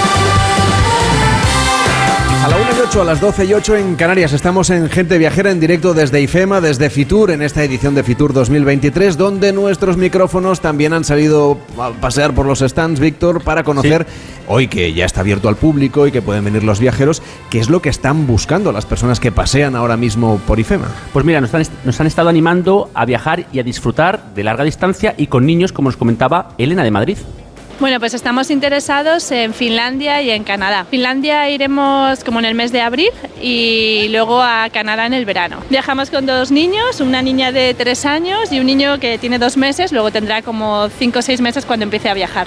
Yo creo que viajar con niños es facilísimo, o sea, no hay que ponerse límites, es muy sencillo y las compañías aéreas, por ejemplo, están muy atentos a los niños, los alojamientos también, encuentras muchas facilidades. Yo creo que no es un impedimento viajar con niños. Siempre hay lugares, que sí, parques eh, temáticos, parques normales, eh, está todo habilitado. Es que en cualquier país encuentras un disfrute para los niños y yo creo que no hace falta tampoco eso, porque al final los niños disfrutan con cualquier cosa, cualquier novedad les llama la atención, con lo cual yo creo animo a todo el mundo que esté interesado en viajar con niños que lo haga porque es muy enriquecedor tanto para las familias como para ellos. Bueno, y también un oyente del programa eh, que nos animaba a viajar por, por Europa y con los con adolescentes también. Y era un compañero del sector que se llamaba Javier, también era de Madrid. Bueno, pues para el puente de, de mayo en Madrid estamos viendo para ir la familia a Roma o bien Ámsterdam o nos gustaría Edimburgo, pero Edimburgo es más complicado porque hay menos frecuencia de vuelos y demás. Cuatro, sí, los chicos y, nosotros. Aprovecho que tengo un concierto de Springsteen en Barcelona y ya este año con el instituto ya han estado en, Inglaterra, en Londres, en un viaje una semana y sí, todos los años un viajecito dos sí que no solemos hacer por Europa y, y bueno, aparte de las vacaciones de verano y demás. Ahora ya van siendo un pelín más grandes y, es- y son más adaptables, pero estos años pasados pues tenías que buscar tema parque temático, cosas más mm, ligadas para ellos. Pero bueno, sí, la verdad que cuando les llevas fuera y a ver cosas distintas, les cambia, les cambia el chip. No es lo mismo que llevarles a lo mejor un sol y playa aquí en España, que, que se aburren un poquillo.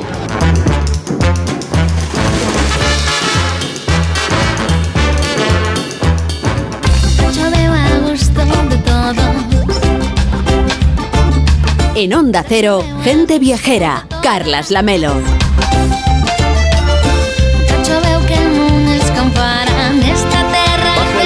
Origen Rías Baixas, un año y mil ocasiones para celebrar la provincia de Pontevedra. La Diputación de Pontevedra quiere que vayamos allí, pero durante todo el año, Víctor. Así es, y esta campaña tiene como protagonistas a las experiencias, la cultura, el paisaje y las tradiciones. Es bueno pues hablar un poco de la forma de vivir y de sentir y el orgullo de pertenecer a la provincia de Pontevedra, que ha tenido bueno pues muy buenos datos en la actividad turística en Navidades, duplicando las cifras del año pasado con una ocupación del 66% la Melo. Carmela Silva, presidenta de la Diputación de Pontevedra, ¿cómo está? Buenas tardes. Hola, ¿qué tal? Muy buenas tardes. Muy buenas cifras, ¿no? Para cerrar el 2022, imagino que buenas perspectivas para el 23.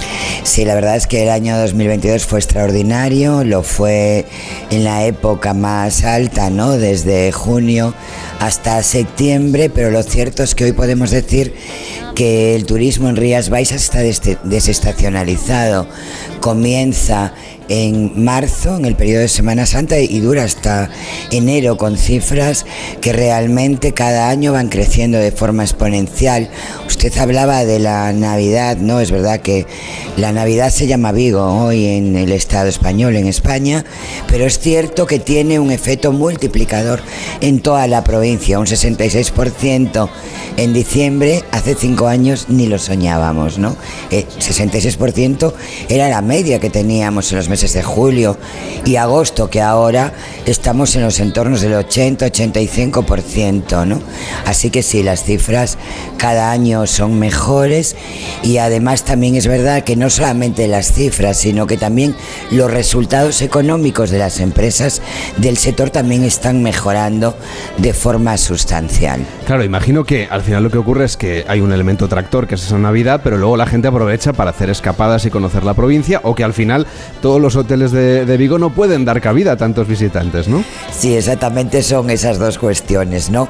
Que la gente aprovecha para, vengo, vengo a, a disfrutar de la Navidad, pero aprovecho para conocer la provincia de Pontevedra, Rías Baixas, y también que, claro, los hoteles de Vigo están al 100%, entonces eso tiene un efecto tractor. Eh, Por ejemplo, en el Salnés, que muchos hoteles cerraban durante el invierno, pues ahora están abiertos con una enorme generación de empleo, ¿no? En Vigo se hablaba de 33.000 empleos generados por la Navidad solo en la ciudad. Claro, estamos hablando de cifras mayores y que aparte de tanto necesitamos buenos datos y buenas noticias. Claro, pero no solamente la Navidad, porque lo que se ha conseguido en la provincia de Pontevedra es alargar la temporada, prácticamente llegar a, a- una temporada completa de año natural y hacer que muchos hoteles que antes cerraban después del verano, que era lo tradicional de las Rías Baixas, pues ahora extiendan y, y abran pues un poquito después de, ¿no? Después de, antes de la Semana Santa y ya casi casi hasta el otoño.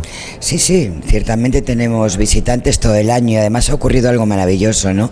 Antes estaba muy centrado en la costa, el, turismo de Rías Baixas, y ahora está creciendo de forma espe- exponencial el, el interior. ¿Por qué es eso? Pues porque las administraciones públicas, en su conjunto, muy particularmente las del mundo local, están haciendo una apuesta muy importante por el turismo, por un turismo de experiencias, de emociones, por un turismo basado en ofertar una gran diversidad de actividades, la excelencia, la hospitalidad, que yo creo que a las gallegas y a los gallegos nos, representa. Somos un pueblo muy hospitalario y eso está haciendo que junto pues a, elementos muy particulares, la Navidad puede ser uno de ellos, pero las fiestas de interés turístico internacional, toda esa tradición, ¿no? que es tan apetecible porque es única, la gente hoy se mueve por vivir emociones, por ver cosas distintas, por integrarse ¿no? en los lugares donde va a visitar. Y yo creo que el sector, tanto público como privado, han acertado mucho ¿no? en, en- qué tipo de oferta y además en tener muy claro que no podemos morir de éxito. No podemos tener un turismo masificado, tiene que ser diversificado a lo largo de todo el año, no solo centrado en la costa, sino también en el interior. Y el sector es- lo tiene muy claro también, ¿no? Le comentaba antes que plantean es que no podemos morir de éxito, tenemos que tener mucho cuidado, tener todo muy bien planificado y bueno, pues están haciendo muchísimas inversiones para garantizar la sostenibilidad y también la digitalización, ¿no? Muchos proyectos de ahorro de energía, de ahorro de agua, de tener muy en cuenta el tratamiento de los residuos, etcétera, etcétera, como algo inclusivo dentro de, la, de, todo lo que tiene que ver con la promoción del sector, ¿no? que en Galicia aporta el 11% de PIB, no podemos perderlo. Y sí que hay mucha conciencia en la provincia de Pontevedra. Carmela Silva, que es presidenta de la Diputación de Pontevedra, gracias por acompañarnos y que vaya bien lo que queda de feria. Hasta la próxima. Muchísimas gracias a ustedes y hasta la próxima. En Onda Cero, gente viajera. Carlas Lamelo. ¿Conoces Vera Sport Destination? Vera es un destino deportivo con una temperatura media de 18 grados, 300 días sin lluvia, 6 kilómetros de costa de grandes arenales, cientos de kilómetros de asfalto y pista en sus alrededores. Queremos ofrecer a promotores y deportistas de todos los niveles el mejor servicio para su evento deportivo. ¿Quieres organizar tu pretemporada en un lugar increíble? Mándanos tu propuesta y te responderemos en lo que te marcas un entreno. Ven a Vera a disfrutar. Podríamos decirte muchas cosas buenas de Alicante. Amaneceres fulgurantes, arroces increíbles, deportes acuáticos, playas eternas. Pero el Alicante que de verdad importa es el que tú decidas vivir. Descúbrelo y luego, si te apetece, cuéntale al mundo lo que somos. Alicante por ti. Visítanos y comparte tu Alicante en alicanteporti.com. Patronato de Turismo Alicante City and Beach. Bienvenido al Dream of de mis hijos están como una moto y necesitan desfogar. En el Dream of de mis hijos están como una moto y necesitan desfogar, pondremos a disposición de tus hijos todo un barco para que se vuelvan completamente locos. Disfrutaréis de un nuevo refrigerio por cada vez que se tiran a la piscina. Uno, otro y adivina qué, otro. Cada persona tiene su momento y cada momento su crucero. Déjate asesorar y reserva tu crucero con hasta un 10% de descuento y sin gastos de cancelación en la semana del crucero de viajes El Corte Inglés. Consulta condiciones. La excelencia de Motril no se puede contar, tienes que vivirla. Nuestras playas, nuestro sol, nuestra gastronomía, nuestro comercio, nuestra hostelería no serían nada sin nuestras gentes y no serían nada sin ti. Te esperamos los 365 días del año. Vive y disfruta Motril.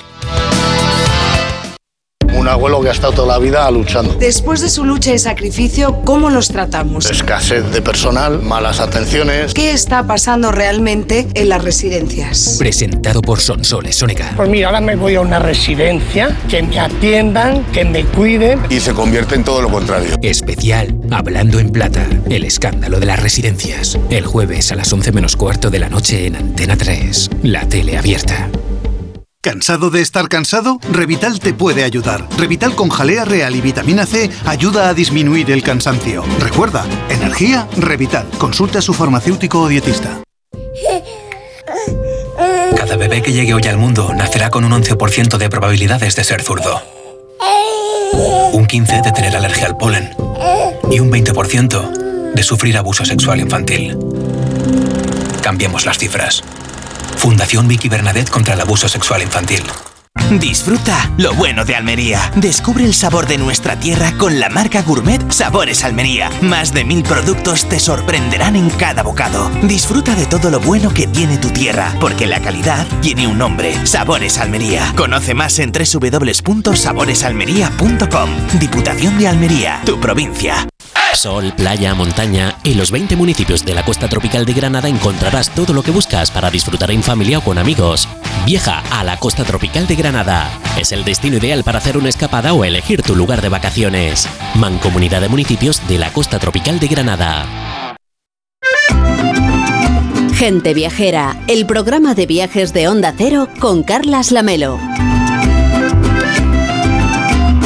La 1 y 19, las 12 y 19 en Canarias. Estamos desde Fitur, desde IFEMA, en la Feria de Madrid. Este año se está celebrando en Zaragoza la capital iberoamericana de la gastronomía sostenible. Es un escaparate culinario en el que se potencia la cocina con productos de kilómetro cero. Bueno, y una celebración de los sabores que tiene la sostenibilidad como vehículo de transformación y a la Virgen del Pilar como la reina de la hispanidad. Y es que la tradición gastronómica de Aragón es fruto del legado de íberos, romanos, celtíberos, judíos y musulmanes. En colaboración además con el sector privado han sacado adelante más de 40 contenidos originales orquestados en tres pilares, como decíamos, sostenibilidad, gastronomía y cadena productiva, con el objetivo de mostrar pues, una despensa infinita. Sara Fernández, vicealcaldesa de Zaragoza, ¿cómo está? Buenas tardes. Muy buenas tardes, encantada de estar con vosotros. Bueno, ahí la verdad es que hay que volverlo a decir, capital iberoamericana de la gastronomía sostenible. Esa sí que es una designación de carácter internacional, ¿verdad? La verdad es que Zaragoza tenemos un vínculo muy natural con lo que son todos los países de, de Iberoamérica por, por, la Virgen del Pilar, porque al fin y al cabo es la, la, reina de la hispanidad y siempre ha habido mucha relación en ese, en ese sentido, pero yo creo que eh, la gastronomía sí que es algo desde luego que une mucho a los pueblos y la verdad es que ese escaparate internacional que nos ha generado esta capitalidad, desde luego, eh, bueno, lo estamos eh, explotando y estamos encantados. Hasta el verano mantendrán esa capitalidad con muchas actividades. Cuéntenos algunas de las que podamos vivir en una escapada a Zaragoza que podamos hacer así en breve. Pues eh, hemos estado haciendo en los primeros meses un trabajo más con el sector tal cual y es verdad, bueno, para ayudarles a mitigar la huella de carbono, porque el compromiso con la sostenibilidad es algo que en Zaragoza lo llevamos muy a gala. Hemos sido elegidos por la Unión Europea una de las 100 ciudades para ser climáticamente neutras en 2030 y el turismo no podía, no podía dejarse fuera, obviamente, pero ahora es verdad que estamos emprendiendo muchas acciones. Hemos hecho un recetario con recetas de que han hecho chefs iberoamericanos con productos locales nuestros, porque defendemos también mucho toda la política de kilómetro cero y en contra del desperdicio alimentario, pero eh, eh, todos estos establecimientos que se han adherido a, este compromiso para mitigar la huella de carbono tienen unos sellos, eh, un sello de, gastronomía sostenible, que saben aquellos visitantes, aquellos turistas que vengan, que en esos establecimientos se trabaja con un producto de calidad y de forma, como decimos, mucho más sostenible. Aparte de eso, estos próximos meses vamos a tener eh, encuentros profesionales con grandes eh, chefs eh, nacionales e internacionales en Zaragoza para, para, seguir trabajando en toda esta materia y luego ferias y otra serie de, de, concursos de tapas, etcétera, que ya están más dirigidos desde luego a todos aquellos que nos quieran visitar. Hay una página web de la gastronomía sostenible, o sea que ahí les invito a ver los eventos. Bueno, yo voy a decir algunos de estos productos que además son propiamente de kilómetro cero. Aceite del Bajo Aragón o de la Sierra de Moncayo, melocotón de Calanda, ternasco de Aragón, jamón de Teruel, cebolla de Fuentes de Ebro, la borraja, el tomate rosa de Barbastro, la trufa negra aragonesa. Es decir, son productos de kilómetro cero que vamos a poder saborear preparados en los restaurantes y además también algunos de estos productos luego nos los podemos llevar como souvenir, que todos los viajeros queremos llevar un recuerdo, pues nada mejor que un producto de gastronomía cercana, ¿no? Sí, yo soy de esas que cuando va de viaje luego se lleva comida y bebida y regala comida y bebida. Algo diferente que yo creo que siempre es eh, un plus. Como bien decías, productos de cercanía, productos de calidad que muchas veces eh, no se conocen tanto y que además si, si, los disfrutan y los descubren en nuestros restaurantes y nuestros bares, pues eh, verán que muchas veces bueno, están tratados y, con una forma innovadora porque siempre eh, queda esa fusión de la cocina tradicional con, los, con, la, con la novedad. Y, esa novedad, por ejemplo, hablando de tradición llevada al terreno de la modernidad, la segunda edición de las fiestas goyescas de Zaragoza que se van a celebrar el último fin de semana de abril después de una primera edición de éxito. ¿Cómo son estas fiestas para que la gente viajera las pueda conocer y visitar? Goya eh, es, un, es un artista, desde luego, eh, innegablemente internacional. Es uno de nuestros personajes más eh, importantes y yo creo que no todo el mundo relaciona de forma suficiente Zaragoza con la figura de Goya. Estos años hemos estado llevando a cabo diferentes iniciativas para, para superar eso y eh, una de ellas son las fiestas goyescas. El año pasado celebramos la primera edición. Lo que, lo que van a ver quienes se acerquen del 28 de abril al 1 de mayo a Zaragoza va a ser pues bueno, un videomapping proyectado en la fachada del ayuntamiento eh, con el trazado de, de Goya, con su historia, con sus vínculos con Zaragoza. Pueden descubrir, por supuesto, también su obra.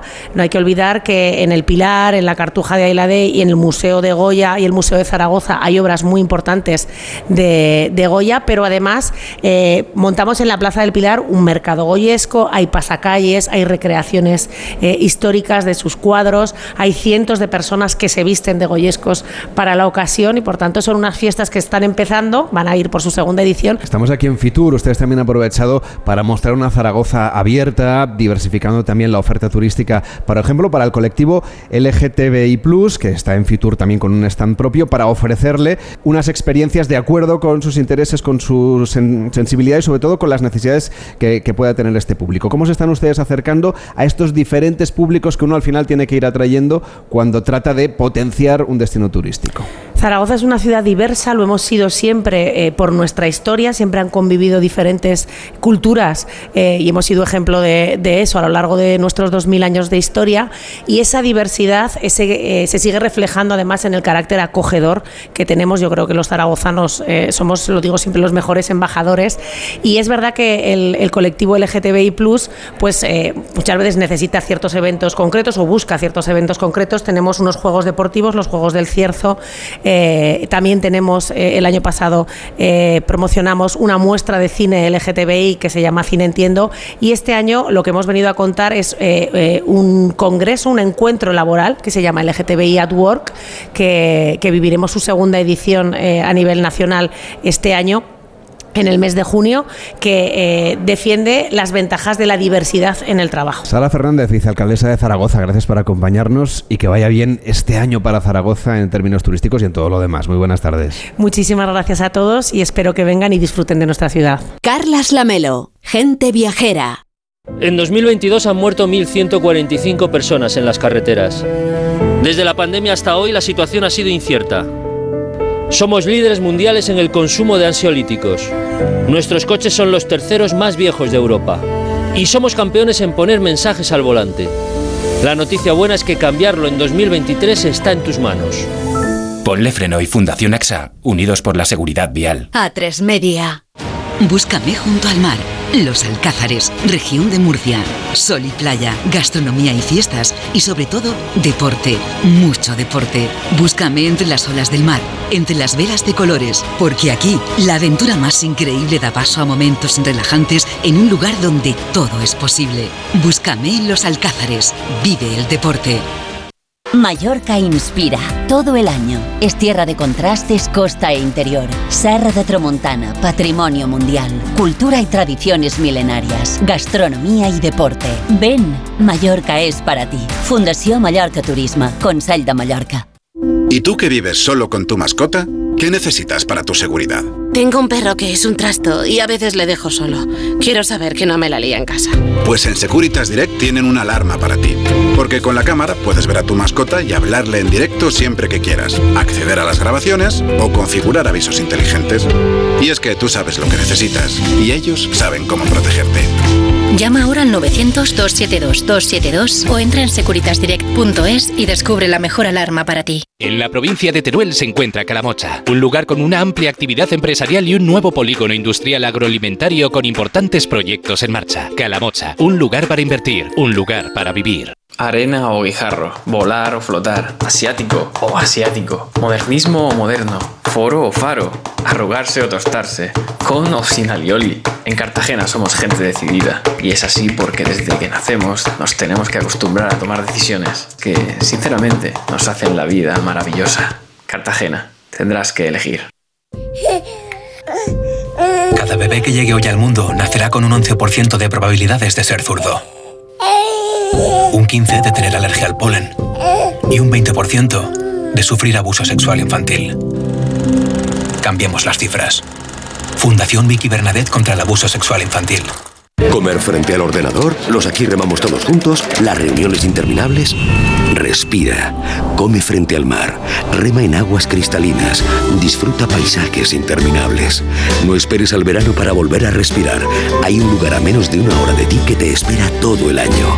Vive las Islas Baleares. Con las lentillas, el polvo, los ordenadores, notamos los ojos secos, nos pican. La solución es Devisión Lágrimas. Devisión alivia la irritación y sequedad ocular. Devisión Lágrimas. Este producto cumple con la normativa vigente de producto sanitario.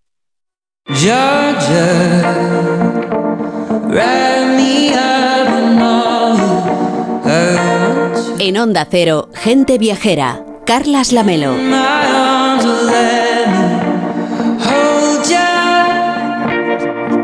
Uno de los enclaves más privilegiados de la costa oriental de Andalucía, de Vera, un destino turístico con más de mil horas de sol al año. Ahí es nada, Víctor.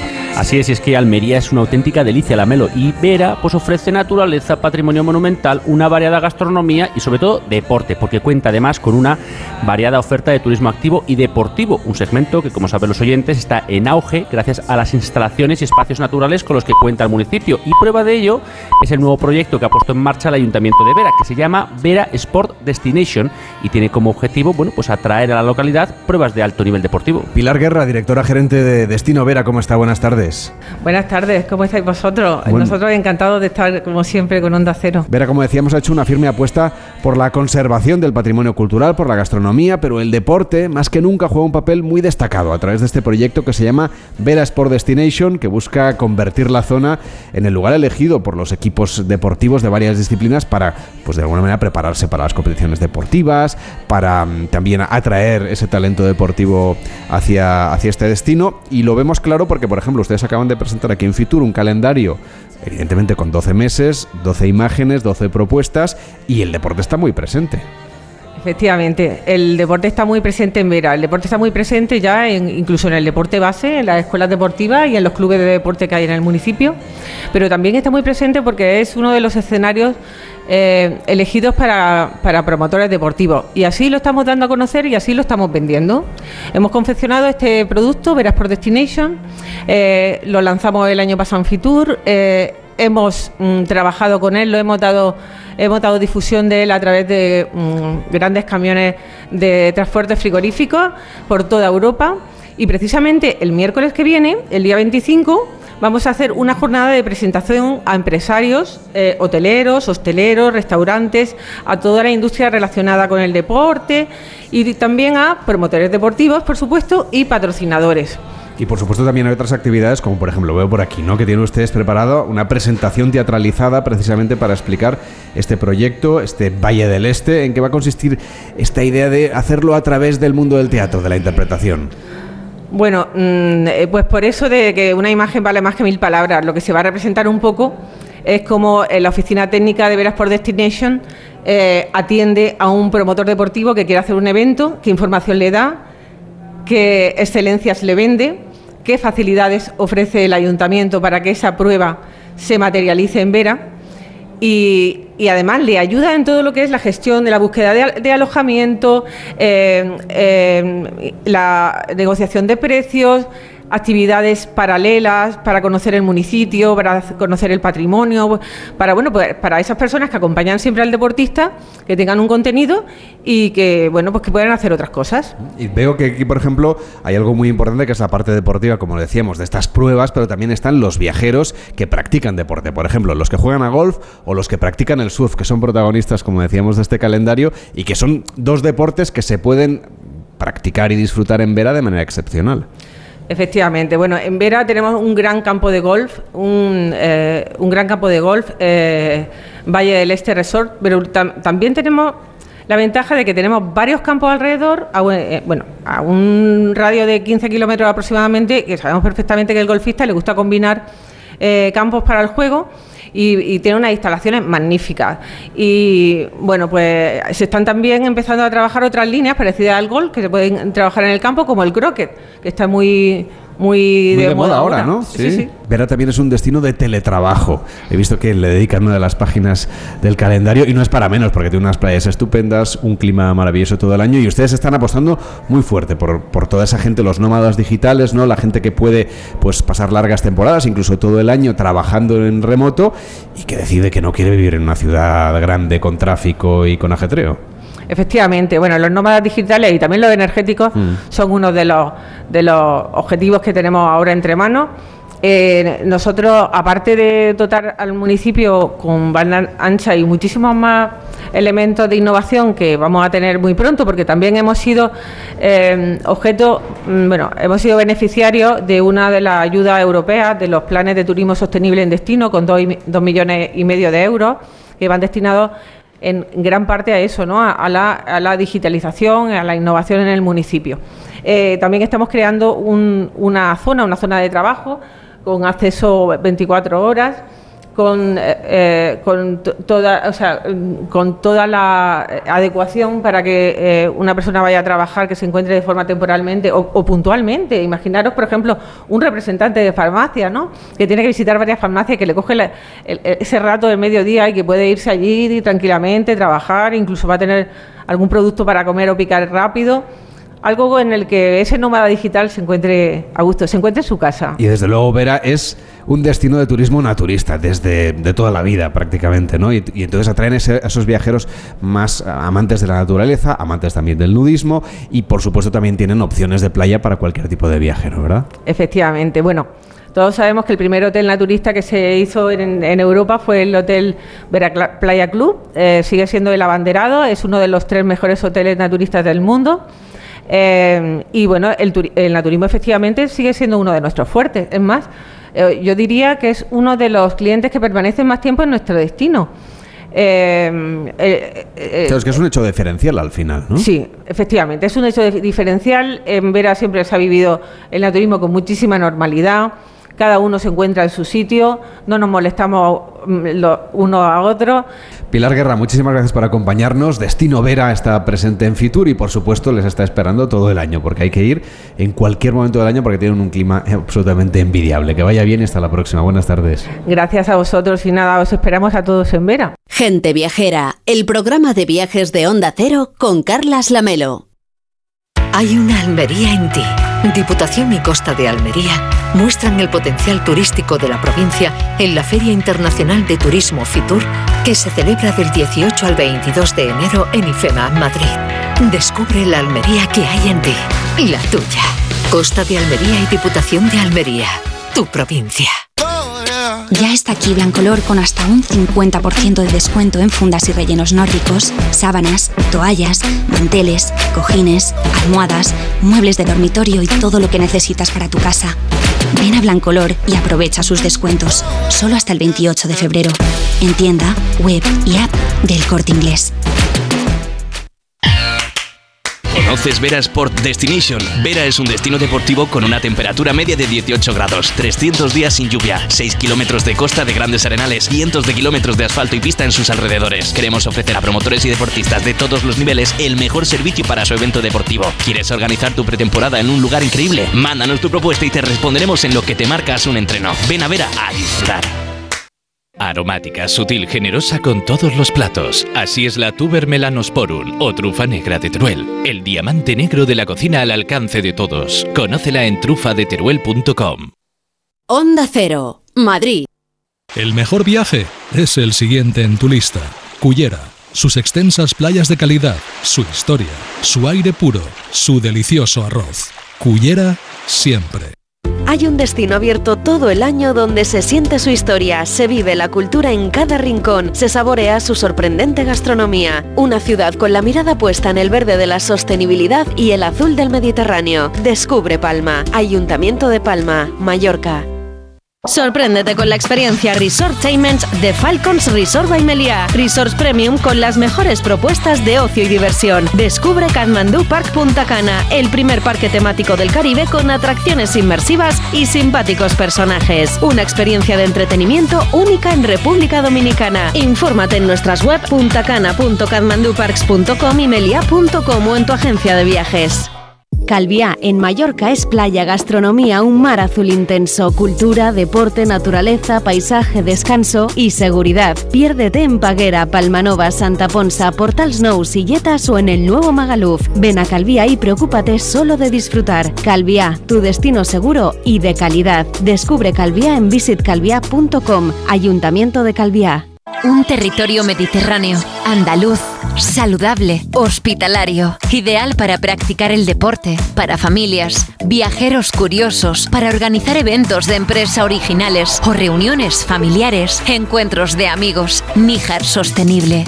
Níjar, el lugar de Andalucía donde todos quieren estar.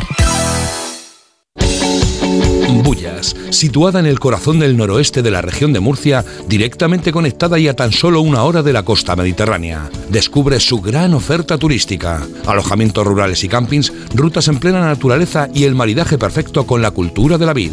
Bullas Bodega Natural, Ruta del Vino y Ayuntamiento de Bullas.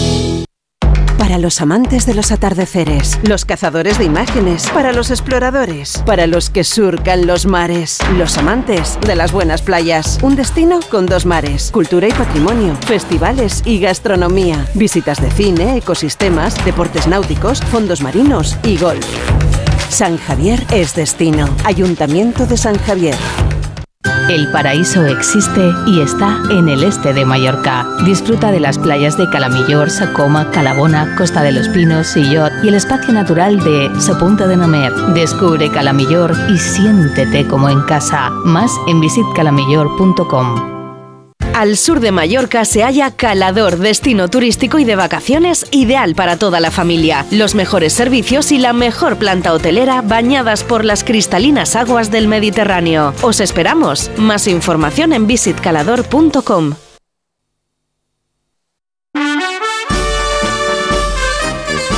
Gente Viajera, sábados y domingos a las 12 del mediodía, con Carlas Lamelo.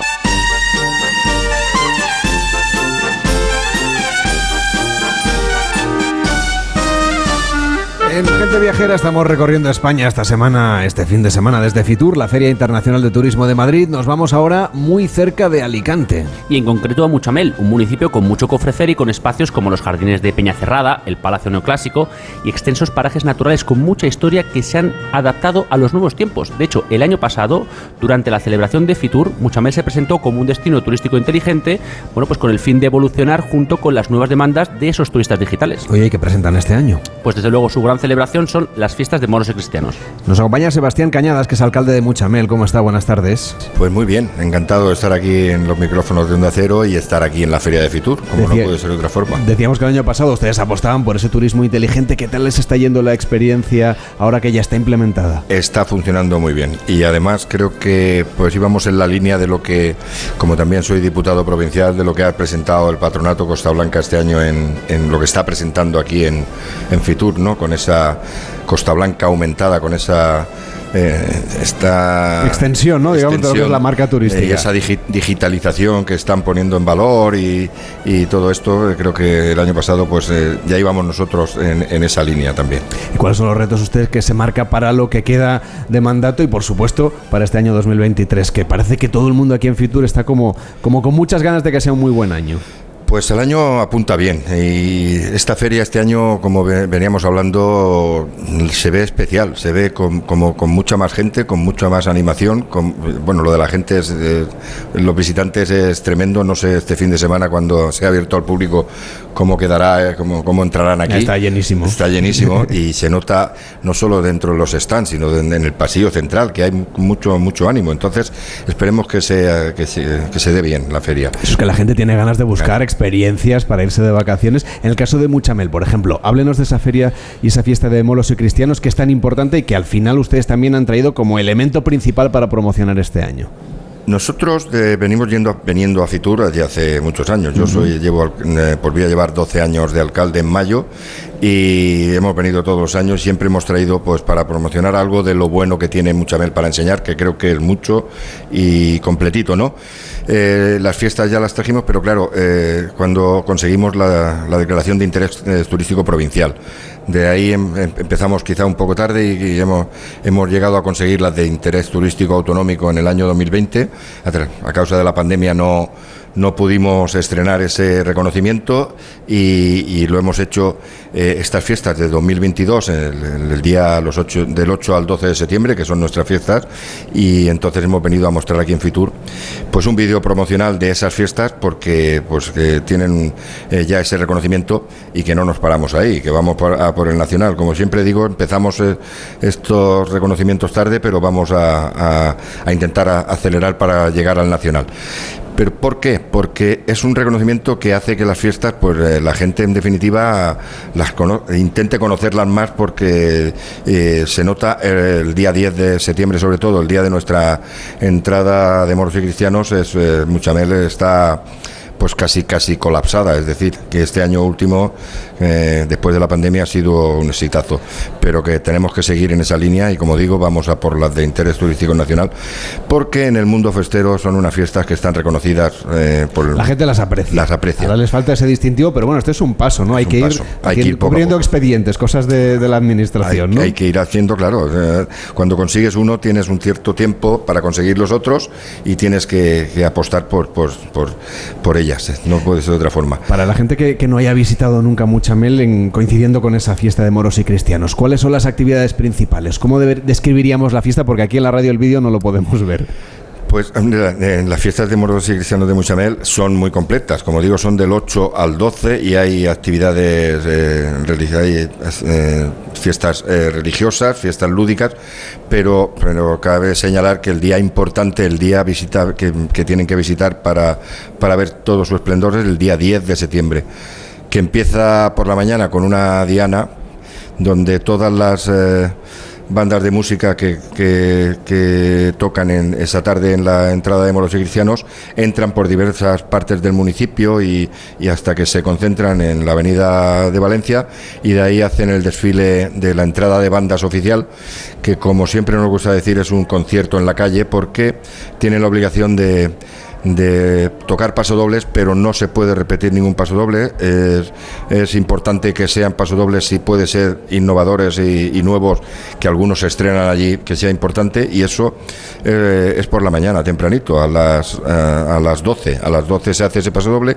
De ahí tenemos lo que digo yo, lo que más gusta, se toca el himno de fiestas ahí en, la rotonda, donde está el castillo, y de ahí nos vamos a las a cada uno a la barraca, como se llama en Muchamel, a cada una de las 10 comparsas, a cada una de las barracas, y allí puede ir cualquier persona a tomarse una cerveza y un aperitivo, pero cualquier persona, que es...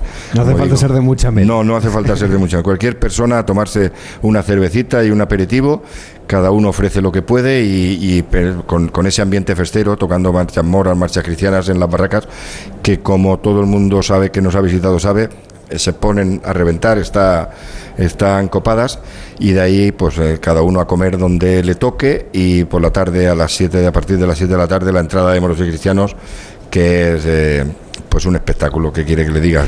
Yo además soy festero, así que, Lo vivo con intensidad, Lo vivo con intensidad, sí. Hemos puesto en valor todas esas fiestas, toda la cabalgata, San Antonio, San Pascual, el estío cultural y, el SNIS al Park que se han hecho y que atraen a mucha gente, muchísima gente de fuera de, del municipio y de la comarca del Alacantí y que así nos lo reconocen. Creo que me voy con los deberes hechos y eh, Rafael García Berenguer tengo la certeza de que será un gran un gran alcalde, porque lo tengo claro. Lo conozco desde hace mucho tiempo y, creo que es así. Sebastián Cañadas, alcalde de Muchamel, gracias por acompañarnos en Gente Viajera y que vaya muy bien. Hasta la próxima, buenas tardes. Muchas gracias a vosotros. Carlas Lamelo, Gente Viajera que nuestro siguiente destino es Euskadi, en concreto la zona de Bilbao Vizcaya, que se ha consolidado como uno de los destinos con mayor crecimiento de visitantes en el eje atlántico en los últimos años. Fitur, apostando por la reactivación del sector turístico, este año ha llegado con unas cifras muy positivas a sus espaldas. Pueden presumir además de haber recuperado y superado tras la pandemia el número de visitantes en el destino durante el verano, un crecimiento que ha venido acompañado de una recuperación de ese viajero extranjero, un incremento del gasto y también un alargamiento del tiempo de estancia. Ainara Basurco, diputada foral de promoción económica en la Diputación Foral de Vizcaya. ¿Cómo está? Muy buenas tardes. Muy buenas tardes. Empezamos, si le parece, por la costa de Vizcaya, que es uno de los grandes atractivos turísticos del territorio, 28 playas, 150 kilómetros de costa con un sinfín de planes. Podemos visitar pueblos marineros, disfrutar de la gastronomía de la zona, practicar, por supuesto, deporte, pero para los oyentes que quizá haya, no sé, no hayan estado nunca o hace mucho tiempo que no, que no pisan esa costa vasca, ¿qué imprescindibles destacaría usted de la cultura marinera, sobre todo del pueblo vasco, que están ahí muy íntimamente vinculados? La costa eh, de Vizcaya, con sus 150 kilómetros, es uno de los grandes ejes vertebradores de, de la estrategia ¿no? de promoción turística Bilbao-Vizcaya, que además lo hemos definido con un horizonte 2030. Y es una costa eh, que sorprende y una costa que además se puede saborear. ¿Qué quiero decir con esto? Tenemos eh, iconos eh, turísticos singulares, sorprendentes, eh, que tienen una capacidad tractora demostrada, como puede ser el puente eh, Vizcaya, eh, patrimonio de la humanidad. Tenemos San Juan de Gastelugache, eh, escenario de cine, de películas también conocidas, de series en este caso.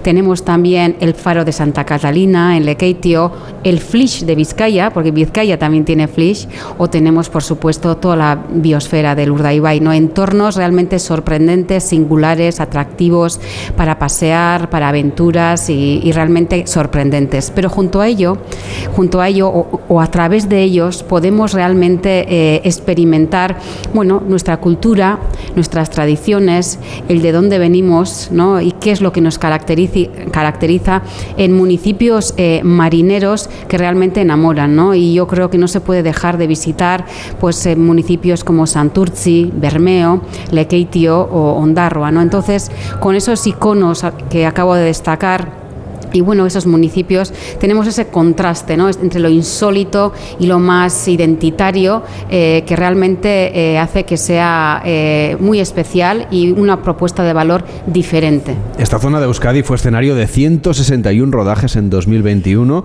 con un impacto económico superior a los 13 millones de euros, unas cifras que refuerzan ese posicionamiento de Bilbao y Vizcaya como uno de los escenarios de referencia para las productoras audiovisuales. También han notado ese impacto positivo, luego al revés, De cómo la gente viendo un escenario en una película o en una serie quiere ir a ver el escenario real, quiere estar en ese punto natural o en ese punto mm, de, patrimonio que se puede visitar. Totalmente, eh, has dado ese dato, ¿no? Este año, además, pronto presentaremos los datos de la Bilbao Vizcaya Film Commission, ¿no? Esa estructura que tenemos de apoyo a las empresas audiovisuales que se acercan al territorio para grabaciones. Superaremos ese dato y realmente, como bien decías, ¿no? Eh, hay muchas personas que se acercan al territorio realmente para ver, bueno, dónde se grabaron ese tipo de productos audiovisuales. ¿eh? Eh, entre esos 160 tenemos largometrajes, cortometrajes, series de televisión, web series, bueno, diferentes eh, formatos, ¿no? Y por ejemplo, el más conocido siempre, bueno, primero hace veintitantos años, yo creo que fue el, el, comienzo fue la película de 007, ¿no? Uh -huh. el, eh, en el que veíamos a Chris Brosnan, sí, corriendo ¿no? por Bilbao. Eso es, ¿no? Y ahí enfrente el Guggenheim saltando por una ventana, ¿no? En la calle Mazarredo. Luego otro hito importante ha sido Juego de Tronos en San Juan de, de Gastelugache, pero muchas otras, ¿no? Tenemos Goyas eh, super campeonas, ¿no? Proyectos, eh, películas en las que, bueno, eh, veíamos a Miguel de, de, Unamuno, ¿no? Relatando desde su punto de vista eh, momentos históricos de, ¿no? de nuestra historia, en el que sobre todo se grababa en Salamanca, pero pudimos conocer y ver una Ratia y una Ceanuri, pues bueno, realmente impactantes, películas como Aquelarre, también eh, ganadora de, Goyas, en las que bueno, hemos eh, podido estar y, ver y experimentar la playa de Laga, y luego otras muchas producciones y, además repartidas prácticamente en todas las comarcas y en muchísimos, muchísimos municipios eh, de Vizcaya. ¿no? Y ahí también se ve ese papel ¿no? que tiene el turismo, porque esas grabaciones atraen a turistas y esa capacidad que tiene el turismo también eh, para bueno eh, desarrollar esa, eh, la actividad de esa manera más sostenible porque distribuye flujos ¿no? en el conjunto del territorio y además contribuye también ¿no? al desarrollo de, de, otra actividad económica vinculada con las industrias culturales y creativas. Ainara Basurco, diputada foral de promoción económica en la Diputación Foral de Vizcaya. Muchísimas gracias por acompañarnos y que vaya muy bien. Hasta la próxima. Buenas tardes. Muchísimas gracias a vosotros y para estar cuando queráis.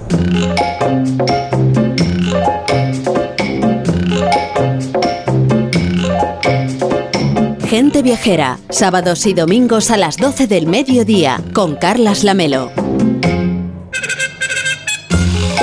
Pues ya hemos dado una vuelta por toda España, por parte de América, y ahora nos queda Asia. Mariano López, ¿cómo estás? Buenas tardes. Muy buenas tardes, ¿qué tal? A ver, ¿qué es lo que has visto tú en el pabellón de Asia que puedas destacarle a la gente viajera, sobre todo aquellos de Madrid y, y, ¿no? y cercanías, que puedan acercarse a Fitur durante este fin de semana? Bueno, bueno, yo fíjate, el Asia y muchos de los stands que hay dentro de, del pabellón 6, que es donde se encuentra Asia, ahora mismo es efervescente el ambiente que hay por allí. Hay muchas eh, actividades, experiencias, desde tomar sake, hacerte tu nombre en, en, caracteres chinos o caracteres japoneses. Pero fíjate, si me permites, yo lo que quería es destacar lo que están promocionando y destacando en estos stands en Asia, en, en, en el lejano oriente, en el subcontinente indio, porque son propuestas no solamente para ver hoy o mañana en, en, Fitur, sino también para animarse a lo largo del año, de este año para viajar. Por ejemplo, Japón. Japón este año eh, celebra, bueno, pues que hay un aniversario del establecimiento del hermanamiento entre Santiago de Compostela y Cumano Codo. Cumano Codo, bueno, pues es eh, la peregrinación que, que, se hace también y que esa relación con Santiago pues permite hermanar valores, experiencias, e incluso si tú acreditas que has hecho las dos peregrinaciones, bueno, pues ya tienes un, es una especie de Compostela mayor. Vas al cielo antes. Exactamente, una Compostela mayor. Un fast track para el, para el paraíso. Y este año, no, no, no es una mala idea, este año además de promocionar ese aniversario y por tanto el camino de Kumano Kodo, están promocionando, por ejemplo, Okinawa. ¿Y por qué esa promoción? Porque lógicamente lo que quieren en Japón es diversificar destinos, llamar la atención no solamente sobre Tokio, sobre, sobre Kioto, sino también por otros lugares, en concreto Okinawa, que, bueno, mucha gente le suena de la Segunda Guerra Mundial, las bases estadounidenses, Estados Unidos devolvió Okinawa a eh, Japón en 1972 y es una isla una, la isla mayor de Okinawa, en realidad es un pequeño archipiélago, pero Okinawa famoso por varias cosas, por las playas, las aventuras. Allí en Okinawa, en Okinawa nació el karate. Nos, nos están llama, llamando, Mariano. Llama te están teléfono. llamando de Okinawa. Continúa. Teléfono. Tú continúa, pues, yo te apago no el sé. teléfono. Sí. Venga, pues no, estaba contando que en Okinawa es reconocida porque allí nació el kande y sobre todo porque por poseer la población más longeva del mundo. ¿Y por qué? Por la comida. Apenas tienen grasas vegetales, predomina el tofu. Interesante ese conjunto de playas y las ruinas de eh, lo que llaman allí los Gusoku, unas fortalezas medievales. También han promocionado el Tooku, que es eh, bueno, pues la zona donde, donde en la isla de Onsu, donde se produjo el terremoto y ahora se está reconstruyendo y hay muchas iniciativas interesantes, entre otras la posibilidad de montarte en viejos barcos pesqueros que recorren la costa al norte de Japón. Y de Japón, si me permites, pasamos a China. Este Venga. año se celebra el 50 aniversario del establecimiento de relaciones entre España y China. Y el símbolo de esas relaciones es el osito panda. Que mañana es el año nuevo chino, por cierto. Exacto, y el, el, el, oso panda. Y entonces ese oso panda que es un símbolo de amistad con España. ¿Y por qué? Bueno, pues que en la visita del año 78 de los reyes de España, bueno, se volvieron con dos osos panda que tuvieron, la hembra tuvo dos crías, una de las cuales el famoso Chulín. Uh -huh, en el Zoo de Madrid. En el Zoo de Madrid. La historia de los pandas continúa y los pandas están muy localizados en una región, una provincia de China al suroeste que se llama Sichuan. Sichuan, ahí puedes ver dos centros de investigación, de cría de los osos panda, pero también lo que puedes ver, por ejemplo, es el Buda gigante de Leshan. Leshan está a pocos kilómetros de la capital, de Chengdu, es un Buda impresionante de, más de 70 metros de alto, construido en un acantilado, en roca, al, pegado a unos ríos tres ríos que, bueno, pues la idea es construir un Buda para aplacar la furia de esos tres ríos. Sichuan es famosa, yo creo que en todo el mundo, por la, por la comida picante en concreto por el uso de la pimienta de Sichuan, que es lo que le da a esa cocina del sur de China, una cocina cálida, esa, esa, fama, esa fama mundial. Corea, capital Seúl. Corea tiene eh, un empeño especial y una fama ahora especial de atracción a la gente más joven. La moda, la música. el K-pop este, el, cine coreano, el las cine, series, el juego de calamar, las series. Tiene muchos elementos de atractivo y aquí el elemento de la tecnología que a través de la tecnología virtual, metaverso, etcétera, la posibilidad de conocer y encontrarte por el pasado.